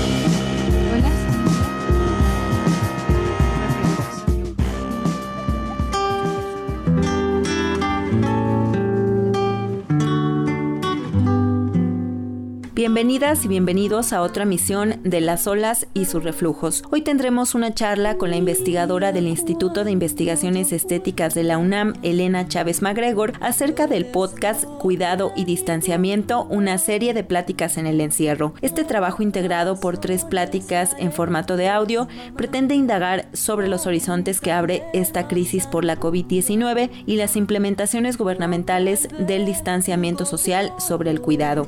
Se trata de pensar en conjunto los retos de esta distribución del trabajo y del cuidado. Y es que los primeros resultados que arrojan los análisis de la productividad de las mujeres en estos meses de contingencia es que ha disminuido notablemente, sobre todo en el campo académico y artístico. Este trabajo que hacen diariamente millones de mujeres se apoya en escuelas, empleadas domésticas, redes familiares y de parentesco más allá de la familia. Pero, ¿qué les parece si escuchamos la conversación que tuvimos con Elena Chávez MacGregor? Para conocer más del proyecto Cuidado y Distanciamiento, una serie de pláticas en el encierro. Muchas gracias por tomarnos la llamada. Me gustaría que nos platicara de dónde surge esta serie de pláticas en el encierro. Bueno, yo en los últimos años he estado trabajando alrededor de problemas de mm, la maternidad, el trabajo, el trabajo de cuidado, el trabajo reproductivo. Y el doctor Iván Ruiz me convoca o me invita a pues, hacerlo público y me propone que por qué no hago una serie de, de conversaciones y a partir de ahí llegamos a esta idea de hacer este podcast, digamos, para hacerlo público, para compartirlo, para pensar juntas, para, para que esto no se quede, digamos, en esta cuestión de lo privado, algo que sucede muy contundentemente con la maternidad es que pareciera que es, digamos, como un pacto secreto, que uno nunca sabe todo lo que está ocurriendo ahí. Ahora, ¿qué reto supone desde un principio el aislamiento para las mujeres académicas, investigadoras y artistas? Bueno, lo que supone es, es brutal, supone los primeros datos que se arrojan es que la productividad de las mujeres que trabajan ha bajado exponencialmente. Por otro lado, también los datos que se ofrecen, no tanto en México porque no hay tanta, tanta información sobre ello, pero en Estados Unidos, es que la falta de trabajo quien va a afectar más es a las mujeres y mujeres racializadas, inmigrantes, evidentemente. Es claro que las condiciones de producción no son las mismas, o sea, no tenemos al mismo tiempo para trabajar, no tenemos las mismas condiciones de concentración, ni siquiera los mismos espacios de investigación que se tenía, la gente que hace ciencia que tenía que ir a laboratorios, eh, la gente que hace archivos que tenía que moverse archivos, estamos encerradas en casa. Y estar encerradas en casa siendo mujer es muy fuerte, finalmente es una demanda de muchos movimientos feministas el poder salir al espacio público, ¿no? En esta división que se ha hecho sobre los trabajos y las funciones de hombres y mujeres. Históricamente se le otorgó a la mujer el espacio doméstico y llevamos muchos años peleando por justamente salir de este espacio y de pronto con esta pandemia con, con las decisiones que se tomaron de cómo enfrentarla, pues llevamos seis meses encerradas en nuestras casas de nuevo, ¿no? ¿Qué supone esto en una creación de comunidad que de pronto se vuelve otra vez estructurada a partir de estos núcleos muy conservadores, ¿no? Que es la familia nuclear, que son mamá, papá y los hijos. ¿Qué redes se tejen alrededor del trabajo de la mujer? Pues hay varios como niveles. Evidentemente hubo siempre hubo una demanda histórica también hecha por las mujeres por una red, eh, digamos, estatal e institucional que generara las condiciones para que pudiéramos trabajar. Eh, esas son evidentemente las escuelas, las estancias, las guarderías. Por otro lado está todo el trabajo terciario, doméstico, donde se ha delegado muchísimo el trabajo de cuidado para que alguien más lo pueda hacer mientras otra persona va a trabajar, generando una relación de trabajo muy compleja y que esto además es súper común en, América Latina, donde se delega a alguien más ese trabajo de cuidado con un salario mucho menor a lo que implica la persona que tiene que salir a trabajar. Eventualmente también han estado como las familias para generar estas estructuras de cuidado donde si no es la abuela, es la tía o es la prima la que se queda pues también está el reto de pedirle al Estado que genere otras condiciones, repensar lo que ha querido decir trabajo y cómo socialmente lo hemos acomodado para que el trabajo solo sea eso que te pagan, eso asalariado, eso que vas a hacer sobre todo esa conversación sucede con la investigadora Luisa Fuentes Guasa, donde ella está como revisando justamente esta tensión que hay imposible de sostener ahora entre trabajo productivo y trabajo reproductivo.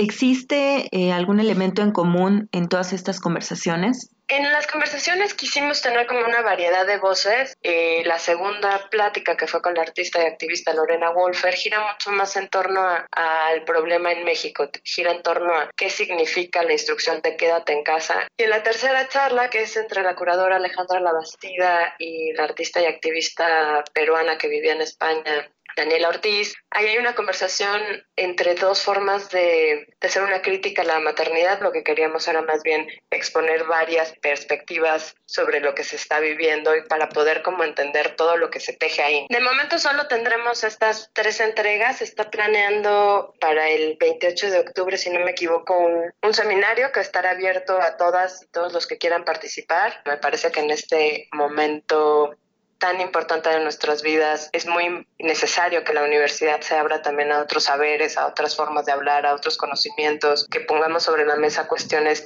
que son fundamentales también para la universidad, es decir, cómo vamos a trabajar todas nosotras que tenemos hijos en estas condiciones, ¿no? Es decir, tenemos mucho más trabajo que antes y mucho menos tiempo. ¿Cómo vamos a resolver socialmente este dilema? Muchísimas gracias, doctora Elena. Hasta luego, muchas gracias por recibirnos. Esta semana les recomendamos el diplomado en línea Historia del siglo XX mexicano, un cuestionario de género, organizado por la Dirección de Estudios Históricos del Instituto Nacional de Antropología e Historia.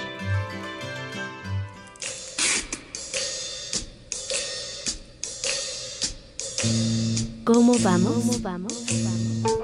Integrantes de las colectivas y familiares de víctimas que tienen tomadas las instalaciones de la Comisión Nacional de los Derechos Humanos por la falta de resultados contra la violencia hacia la mujer se reunieron el día de ayer con la titular de la Secretaría de Gobernación, Olga Sánchez Cordero.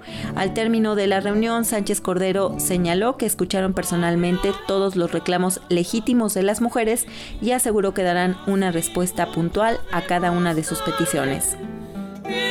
Regresamos con nuestra compañera de Yanira Morán, comentarios al Twitter arroba PrismaRU y a mi Twitter personal arroba Cindyunam.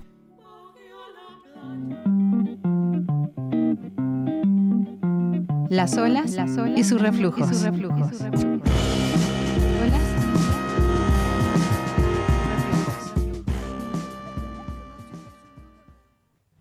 Bien, son las 2 de la tarde con 22 minutos. Nos escribió aquí en Twitter Mambito Más y nos dice, a mí también me encantaría que esos expertos en COVID expongan el plan de mes y medio para acabar con la pandemia y saber por qué no lo expusieron hace tres meses, por qué ahora, si de veras existe y es efectivo, juro que me los propongo y consigo firmas para el Premio Nobel de Medicina. Muchas gracias por su comentario a través de Facebook a Mambito Más.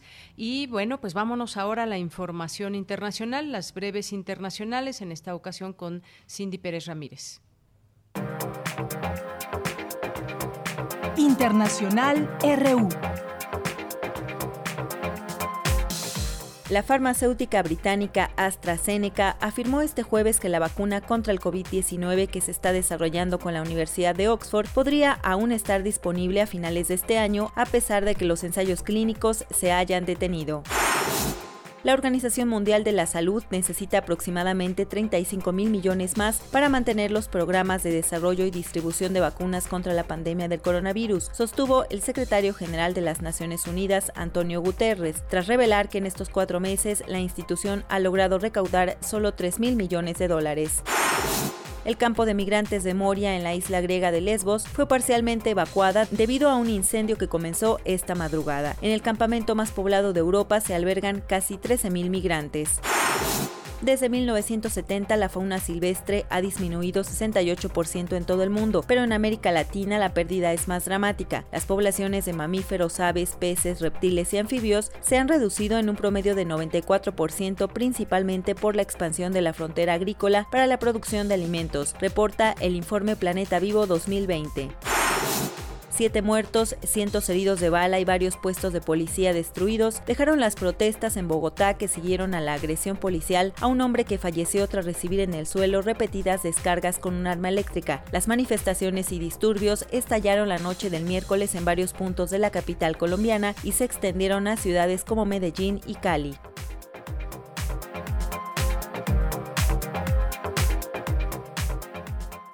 Bien, continuamos. Después de las breves internacionales, pues nos vamos ahora a una entrevista. Ahorita por allá la producción me avisará si ya está en la línea telefónica la doctora María Cristina Rosas González.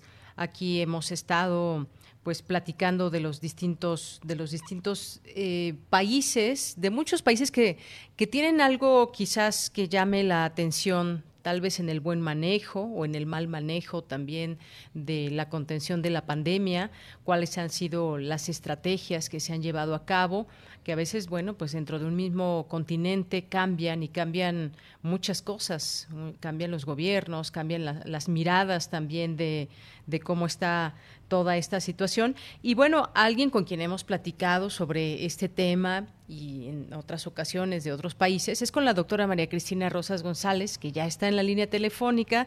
Le agradezco mucho, nos toma esta llamada. Ella es doctora en estudios latinoamericanos por la UNAM, profesora del Centro de Relaciones Internacionales de la Facultad de Ciencias Políticas y Sociales de la UNAM. Doctora, qué gusto saludarle. Muy buenas tardes. Buenas tardes, Deyanira, qué gusto. Pues qué gusto recibirla de nuevo en este espacio de Prisma RU de Radio UNAM. Pues hoy vamos a platicar con usted del Reino Unido y el coronavirus. Cómo está abordando esta nación el virus y sobre todo pues con todas esas características que tiene eh, el Reino Unido, cómo pues cómo cómo se ha visto afectado y pues bueno, también desde un primer momento se puso en el ojo del huracán por declaraciones del primer ministro y la manera en cómo quisieron, intentaron llevar esta pandemia, que de pronto tuvieron que, dar un viraje. Cuéntenos un poco el contexto de, cómo está el Reino Unido y cómo, cómo enfrenta esta pandemia. Claro que sí, con todo gusto, Deyanira. Mira, el Reino Unido es uno de los países europeos más golpeados por el coronavirus y también es de los que de manera más tardía reaccionó en términos de medidas de confinamiento y de, restricciones que en otras partes se implantaron de manera temprana.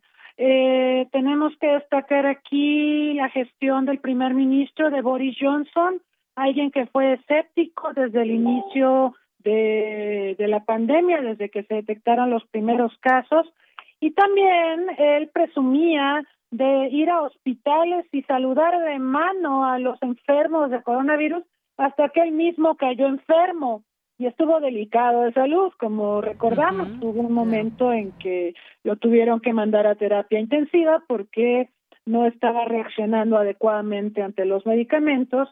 Y cuando salió del hospital, cuando convaleció en su casa y posteriormente reconoció el trabajo de la comunidad médica, pero lo cierto es que él tuvo una reacción muy tardía. Ahora, yo lo que planteo en el artículo que publiqué en la revista, etcétera, sobre este tema, es que la Gran Bretaña ya arrastraba una serie de problemas en razón del Brexit, de esta decisión que tomaron las autoridades británicas después del referéndum de 2016 de abandonar la Unión Europea. Ha sido cuatro años infernales de Yanira, ha sido negociaciones tortuosas que han llevado a la salida de dos primeros ministros. Boris Johnson es el tercero en ocupar la jefatura del gobierno británico desde que inició el famoso Brexit después del, del referéndum de 2016. Y algo que es muy importante señalar del Brexit, y, y por eso lo menciono también en mi artículo, es que Gran Bretaña, aunque sostiene que sigue siendo un país europeo, aunque no forme parte de la Unión Europea, sí rompió una concertación política fundamental con los países europeos. La realidad de las cosas es que ahora que la Europa comunitaria sin Gran Bretaña, pero bajo el liderazgo de Angela Merkel, de Emmanuel Macron, están eh, diseñando estrategias para enfrentar a la enfermedad. No hay un diálogo equivalente con Boris Johnson, porque Boris Johnson, porque la Gran Bretaña al tomar la decisión de retirarse de la Europa comunitaria rompió muchas formas de colaboración y cooperación que en este momento resultan relevantes y críticas para hacer frente a la pandemia. Y bueno, actualmente la Gran Bretaña se ocupa, se ubica, perdón, detrás de Rusia, detrás de España. En España estamos viendo un resurgimiento tremendo de casos confirmados. Detrás de Francia, entonces es el cuarto país europeo más golpeado por el coronavirus. Tiene en estos momentos 360 mil casos confirmados y 41 mil 697 funciones. Algo que tenemos que marcar es que parece ser hay un nuevo repunte del COVID en Reino Unido, en España, en general en Europa. Ya escuchábamos a la canciller alemana Angela Merkel señalando que lo peor está por venir y, le creemos, ¿verdad? Porque ella es científica y ella ha tenido un tino, una sensibilidad muy peculiar frente a la pandemia. Entonces, estamos viendo más casos confirmados, hay preocupación porque nos estamos aproximando ya hacia el otoño, hacia la época de frío, Viene la influencia estacional que ha sido particularmente severa con Europa. Recordemos que en 2015 hubo una epidemia de influenza en Europa que provocó un declive en la esperanza de vida de la mayor parte de los países europeos. Así que el panorama no se ve bien, tenemos repuntes de casos. La diferencia con lo que está pasando ahorita respecto a, a enero, febrero, es que ahorita las autoridades británicas sí están haciendo pruebas para detectar la enfermedad porque en enero y febrero el escepticismo era tal que casi no se hacían pruebas. Y también otra cosa importante, Yanira, seguramente habrá visto que México es el país donde más médicos se han contaminado por el COVID-19. Pues Gran Bretaña está en el top 5 de los países donde más personal médico se ha contaminado por coronavirus. Entonces hay malestar de la comunidad médica, porque al escepticismo de Boris Johnson le tenemos que sumar su respuesta tardía en términos de confinamiento, el que sí se están haciendo pruebas ahora, pero eso se debió de haber iniciado de manera intensa hace meses, y aparte hay escasez de personal. Gran Bretaña importa una enorme cantidad de personal de enfermería porque no tiene personal de enfermería. Y otra cosa más, y, y, y bueno, esto es muy preocupante, muchos británicos y muchos británicos profesionistas salieron de la Gran Bretaña cuando se supo que la Gran Bretaña abandonaría a la Unión Europea. Entonces, muchos británicos que quieren seguir siendo parte de la, del escenario europeo se mudaron a Alemania, se mudaron a otros países del continente europeo y esto provocó una fuga de cerebros que ahora están resintiendo los británicos.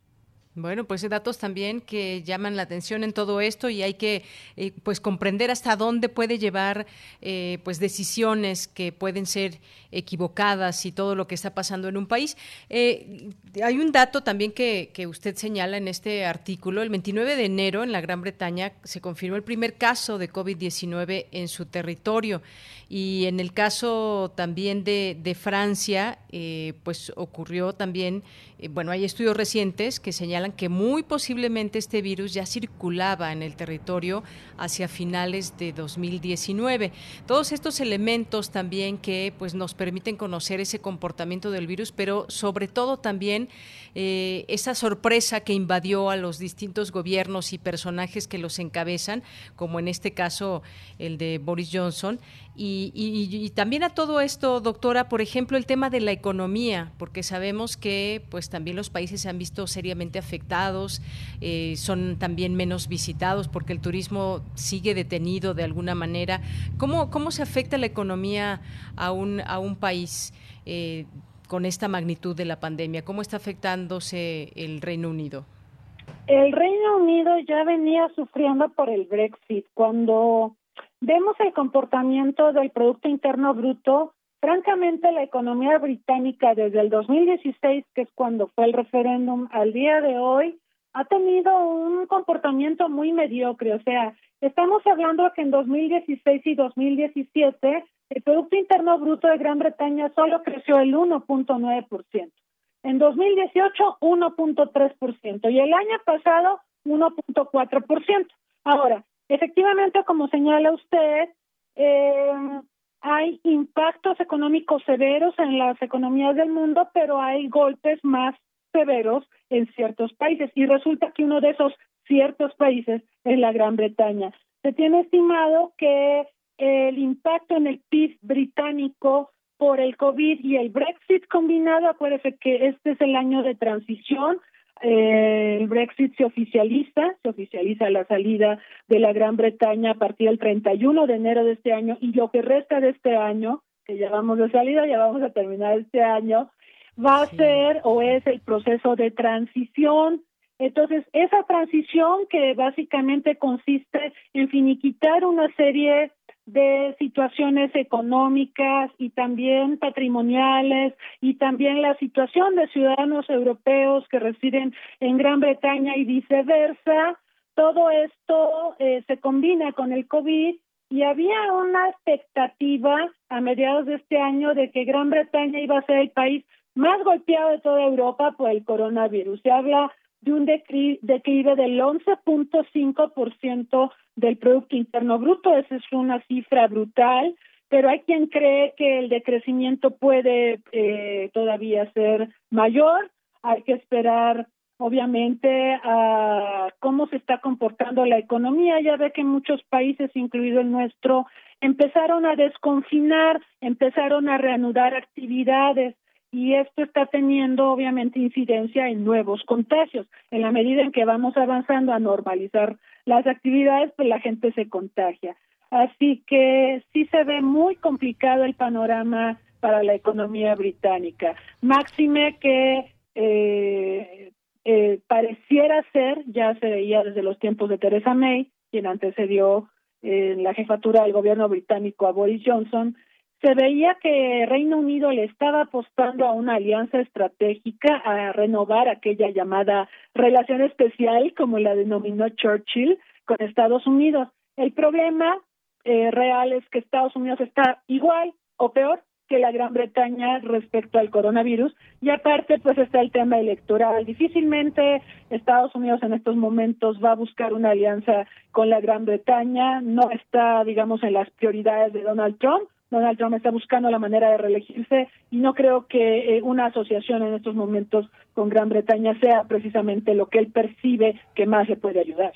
Bien, pues bueno, ahí este escenario para el Reino Unido y pues si lo insertamos también en el mundo, aún no se controla este, este virus, esta pandemia como tal, hay rebrotes en algunos sitios, está habiendo eh, pues aprendizaje quizás más rápido, más lento en algunos sitios, aún no hay vacuna y los problemas seguirán por lo pronto y hay que irlos o hay que seguirlos enfrentando más bien y pues estos desconfinamientos paulatinos también han traído eh, algunas consecuencias más en algunos lugares que en otros. Esto no es de una manera regular como se da esta situación. Doctora, muchas gracias por estar con nosotros. Muchas gracias, Deyanira. Sobre la vacuna, pues en el artículo yo mencionaba la situación de AstraZeneca, esta empresa farmacéutica británico-sueca pero ya vio las noticias, ya vio que el día de ayer nos informan que hubo efectos secundarios indeseables probando la vacuna. Entonces vamos para atrás. Eso es una muy mala noticia porque en México ya le había apostado esa vacuna, incluso Carlos Slim y el gobierno de Argentina y México habíamos hecho un pool para garantizar el acceso a esa vacuna en particular para poder enfrentar la epidemia en América Latina. Entonces, parece que andamos mal y de malas, Deyanira. Qué, qué triste, ¿eh? Pues sí, qué triste y tendrá que seguir en algún momento este proceso y hay otras vacunas también, pero efectivamente pues México también tenía puesta la mirada ahí, se habla que también con la de Sputnik, pero ya iremos viendo, doctor, en su momento. Muchas gracias. Gracias a usted. Hasta luego, muy buenas tardes. Gracias a la doctora María Cristina Rosas González de la Facultad de Ciencias Políticas y Sociales de la UNAM. Continuamos. Prisma RU. Relatamos al mundo.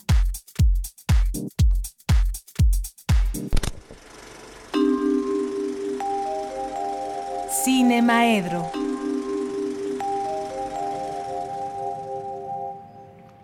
Bien, pues entramos a la sección de cine con el maestro Carlos Narro, que ya está en la línea telefónica. ¿Qué tal, Carlos? ¿Cómo estás? Muy buenas tardes. ¿Cómo estás?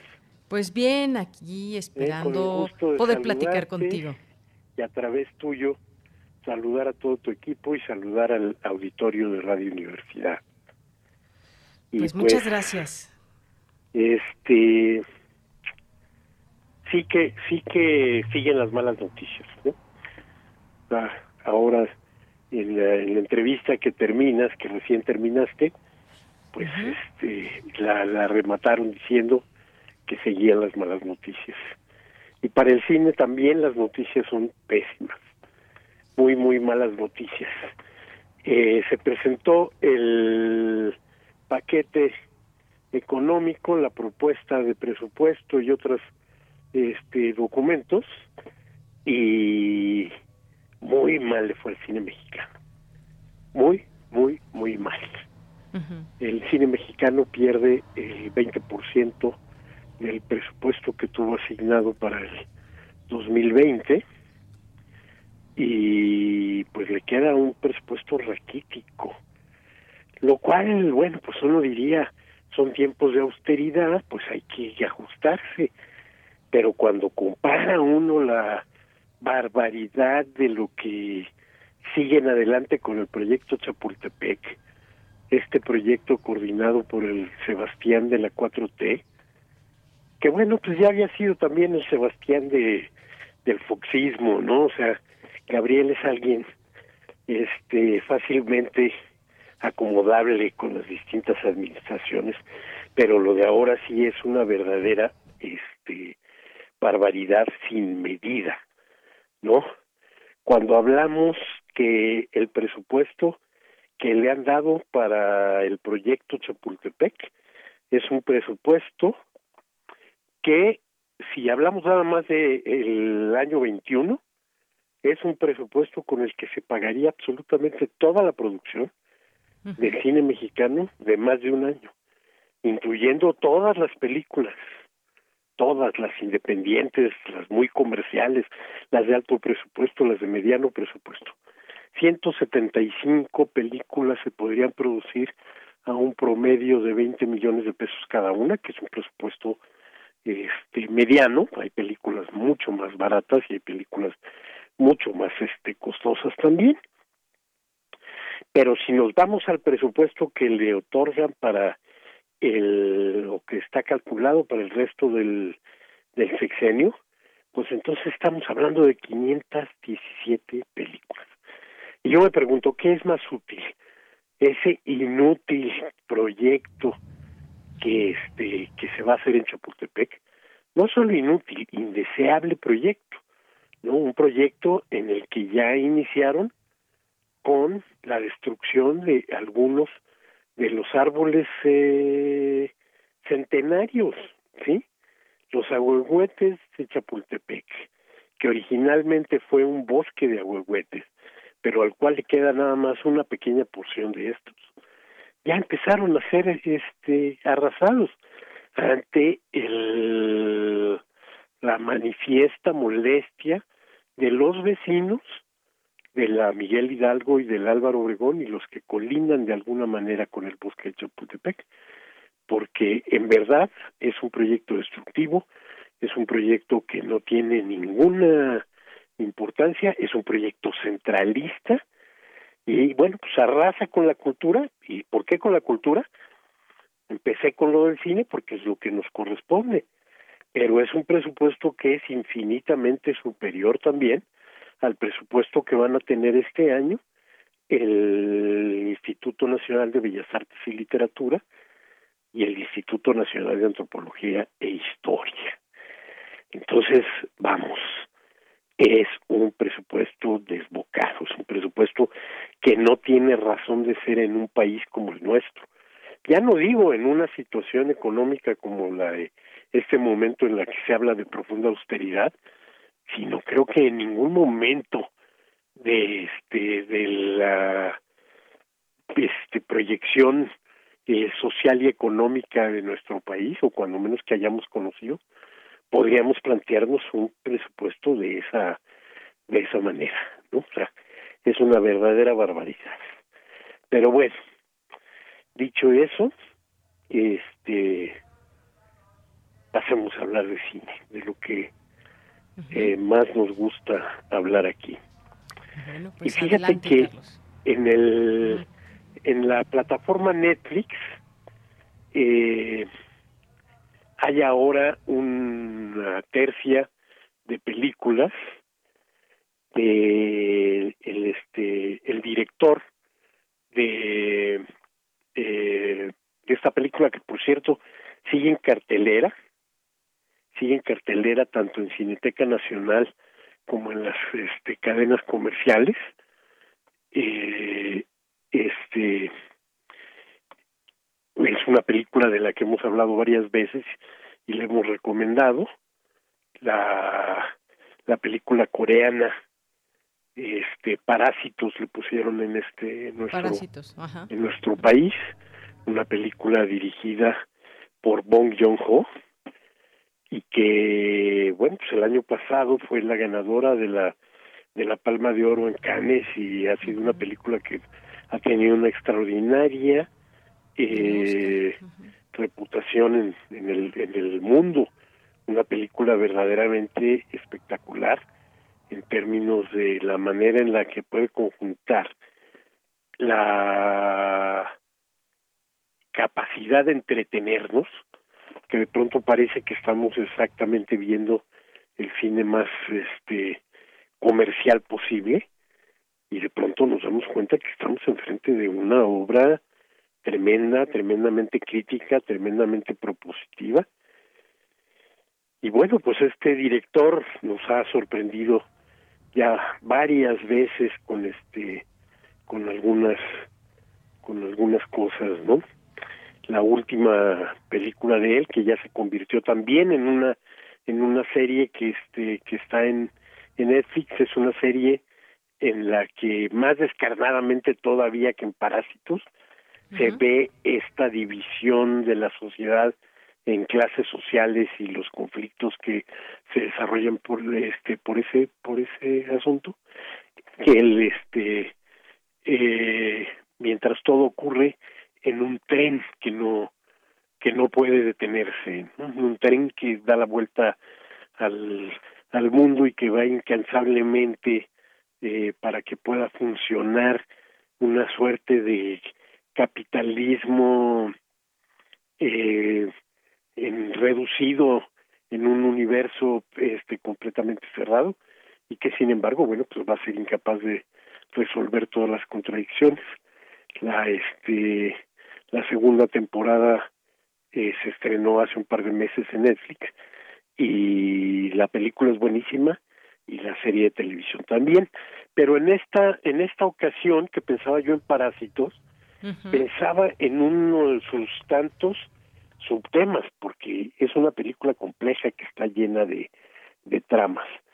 Y pensaba en el tema que nos ha abarcado los últimos este los últimos meses sí para este día estamos a punto de cumplir los seis meses de que para muchas muchas personas este, ellas yo han sido de confinamiento, eh, pues bastante eh, profundo, bastante cerrado, ¿no? Y entonces pensé que el tema del confinamiento ha sido un tema que en el cine ha revoloteado desde mucho tiempo y, y de muchas diversas maneras. Desde la manera en la que un grupo de personas se quedan atrapadas en una película de Luis Buñuel, en El Ángel Exterminador, grandiosa, grandiosa película, una de las mejores películas de su parte mexicana, hasta este alguien me hacía notar, ¿no? El extraterrestre de Spielberg tiene que estar confinado en el closet de pronto y mm, haciéndose pasar por un muñeco de peluche. Así es. Pero bueno, nos queda un minuto, Carlos. Dos, dos películas que, este, que me parecen importantísimas en esto del confinamiento son Canino, de Yorgos Látimos, un director que conocimos en México gracias al FICUNAM con la película Alp, de 2010. Este Canino de 2009 es una película que pueden encontrar en las eh, en las redes, en, específicamente en el YouTube, la van a encontrar. Y una película verdaderamente genial, una película española, El Anacoreta, que yo me quedé siempre con la idea de que era una película de Rafael Lascona, porque está muy marcada por él, pero es la única película que dirigió Juan Esterlich, justamente, con un guion de Rafael Lascona y con la extraordinaria actuación de Fernando Fernán, Fernán Gómez, y que también pueden consultar en el YouTube. Te pasé este las, las, recomendaciones. Ajá, la fiesta inolvidable. La fiesta inolvidable que es muy es eh, Black Edwards hubiera pasado al cine por unas cuantas de las más de 40 películas que tiene. Este significativamente la que en México se llamó en el estreno Muñequita de lujo, que se consigue como diamantes para el desayuno, como dia, este como desayuno en Tiffany's también. Así es. Pero la otra, este, bueno, pues la Pantera Rosa, por supuesto. La gran Pantera Rosa. ¿Mande? No digo la gran Pantera Victoria, o sea, realmente tuvo grandes, grandes, grandes películas. Pero La Fiesta Inolvidable es una de las películas que a mí verdaderamente me siguen matando de la risa. Hoy desde la noche por TV UNAM. Hoy en la noche por TV UNAM.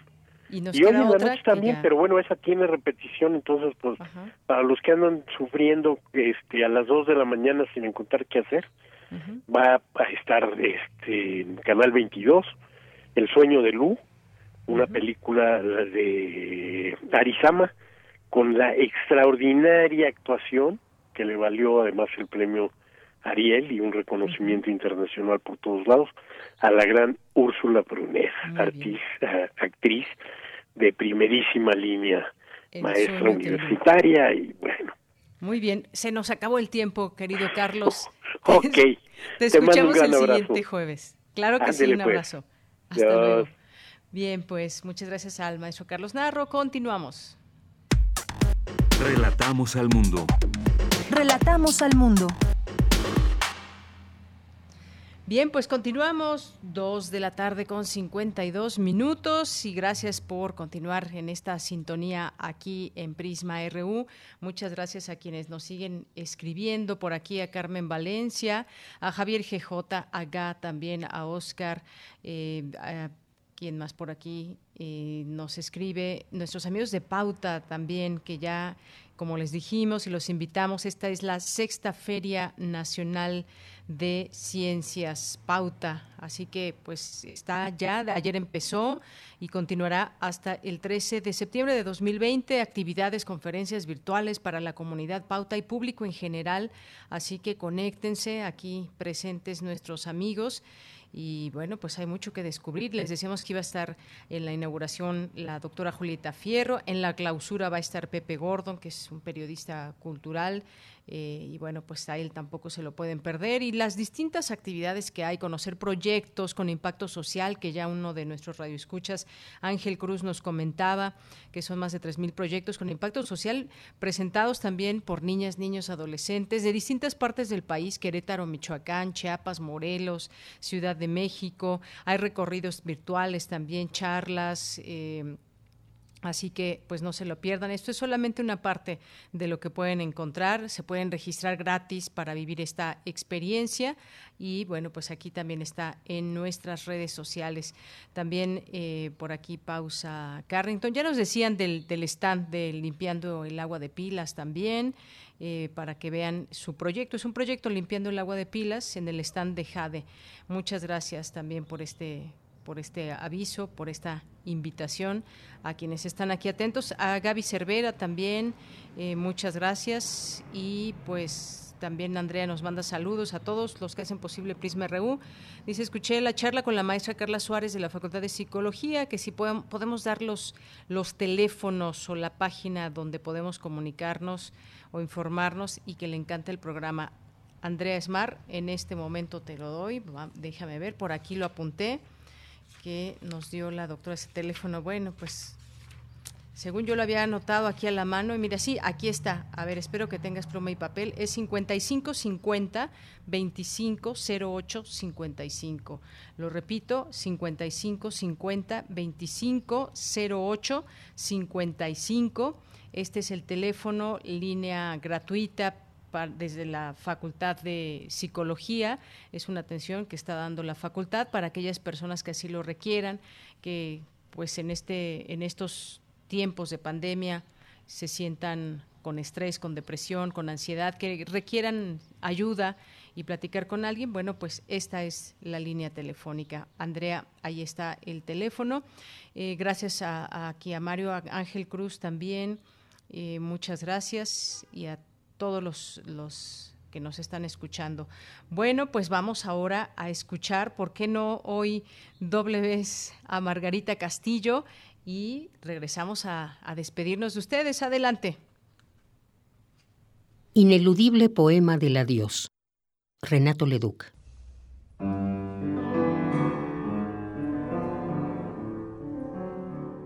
Solo un oxiudo sol que disemina en tintas amarillas la silueta tuya, extraviada en los riesgos de una esquina, sin quien a mi fervor la restituya.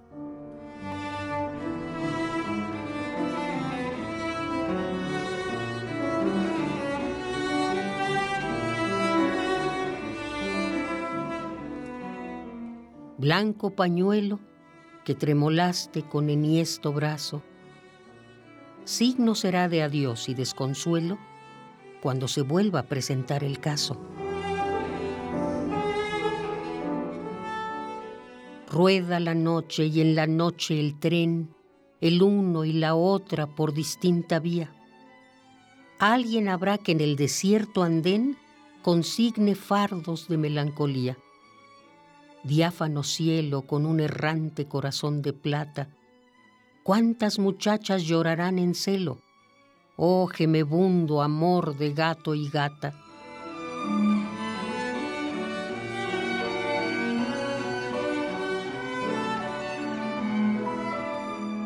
El agrio viento que en París y en otros turbios países torna la veleta, por falta de veleta entre nosotros, a transportar suspiros se concreta luces fugaces, luces de una casa perdida en la llanura. Cuántas doncellas beberán de bruces sueños que el sol amargo desfigura.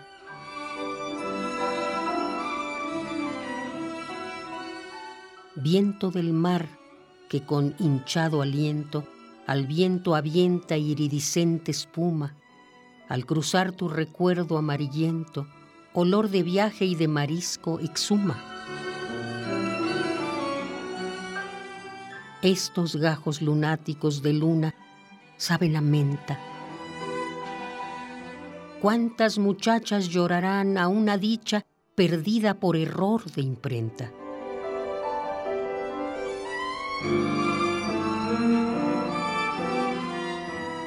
Brumoso viento que nos cuenta el cuento del viejo Valdemar y sus hijas que en modo truculento sucumbieron, cansadas de esperar.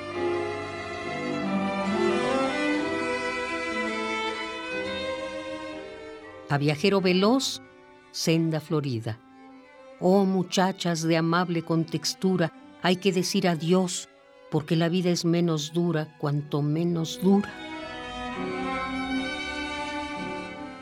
Estrella, estrella que contempla cien mundos a la vez, ¿dónde está, di, la postmortière doncella? ¿Dónde está, pues?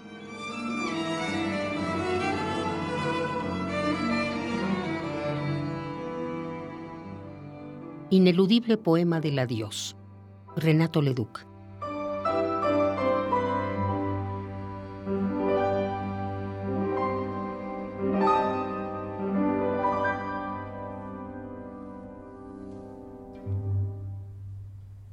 Bien, pues muchas gracias a Margarita Castillo y ya nos vamos. Muchas gracias por su atención, por haber estado con nosotros aquí en el programa Prisma RU y pues entre las noticias que se van dando en este desconfinamiento paulatino y las actividades que van regresando poco a poco y solamente algunas de ellas a la normalidad o a la nueva normalidad, pues después de que también estuvo cerrada la zona arqueológica de Teotihuacán, ya está próxima o estará abierta de 9 a 3 de la tarde, con un aforo permitido de hasta 30% de su capacidad.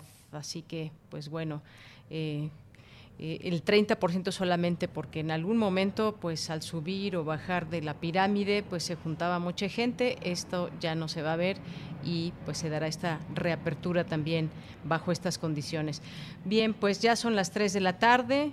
Muchas gracias por haber estado con nosotros. Gracias allá en cabina, a Arturo, a Daniel, a Denis. Se despide aquí en el micrófono de Yanira, de, Yanira Morán. Es que estaba leyendo aquí al mismo tiempo que ya se despidió Arturo y ahora está Miguel Ángel Mendoza. Miguel Ángel, muchos, muchos saludos y pues nos despedimos. Tres de la tarde en punto. Gracias, que tenga buen provecho, buena tarde y hasta mañana.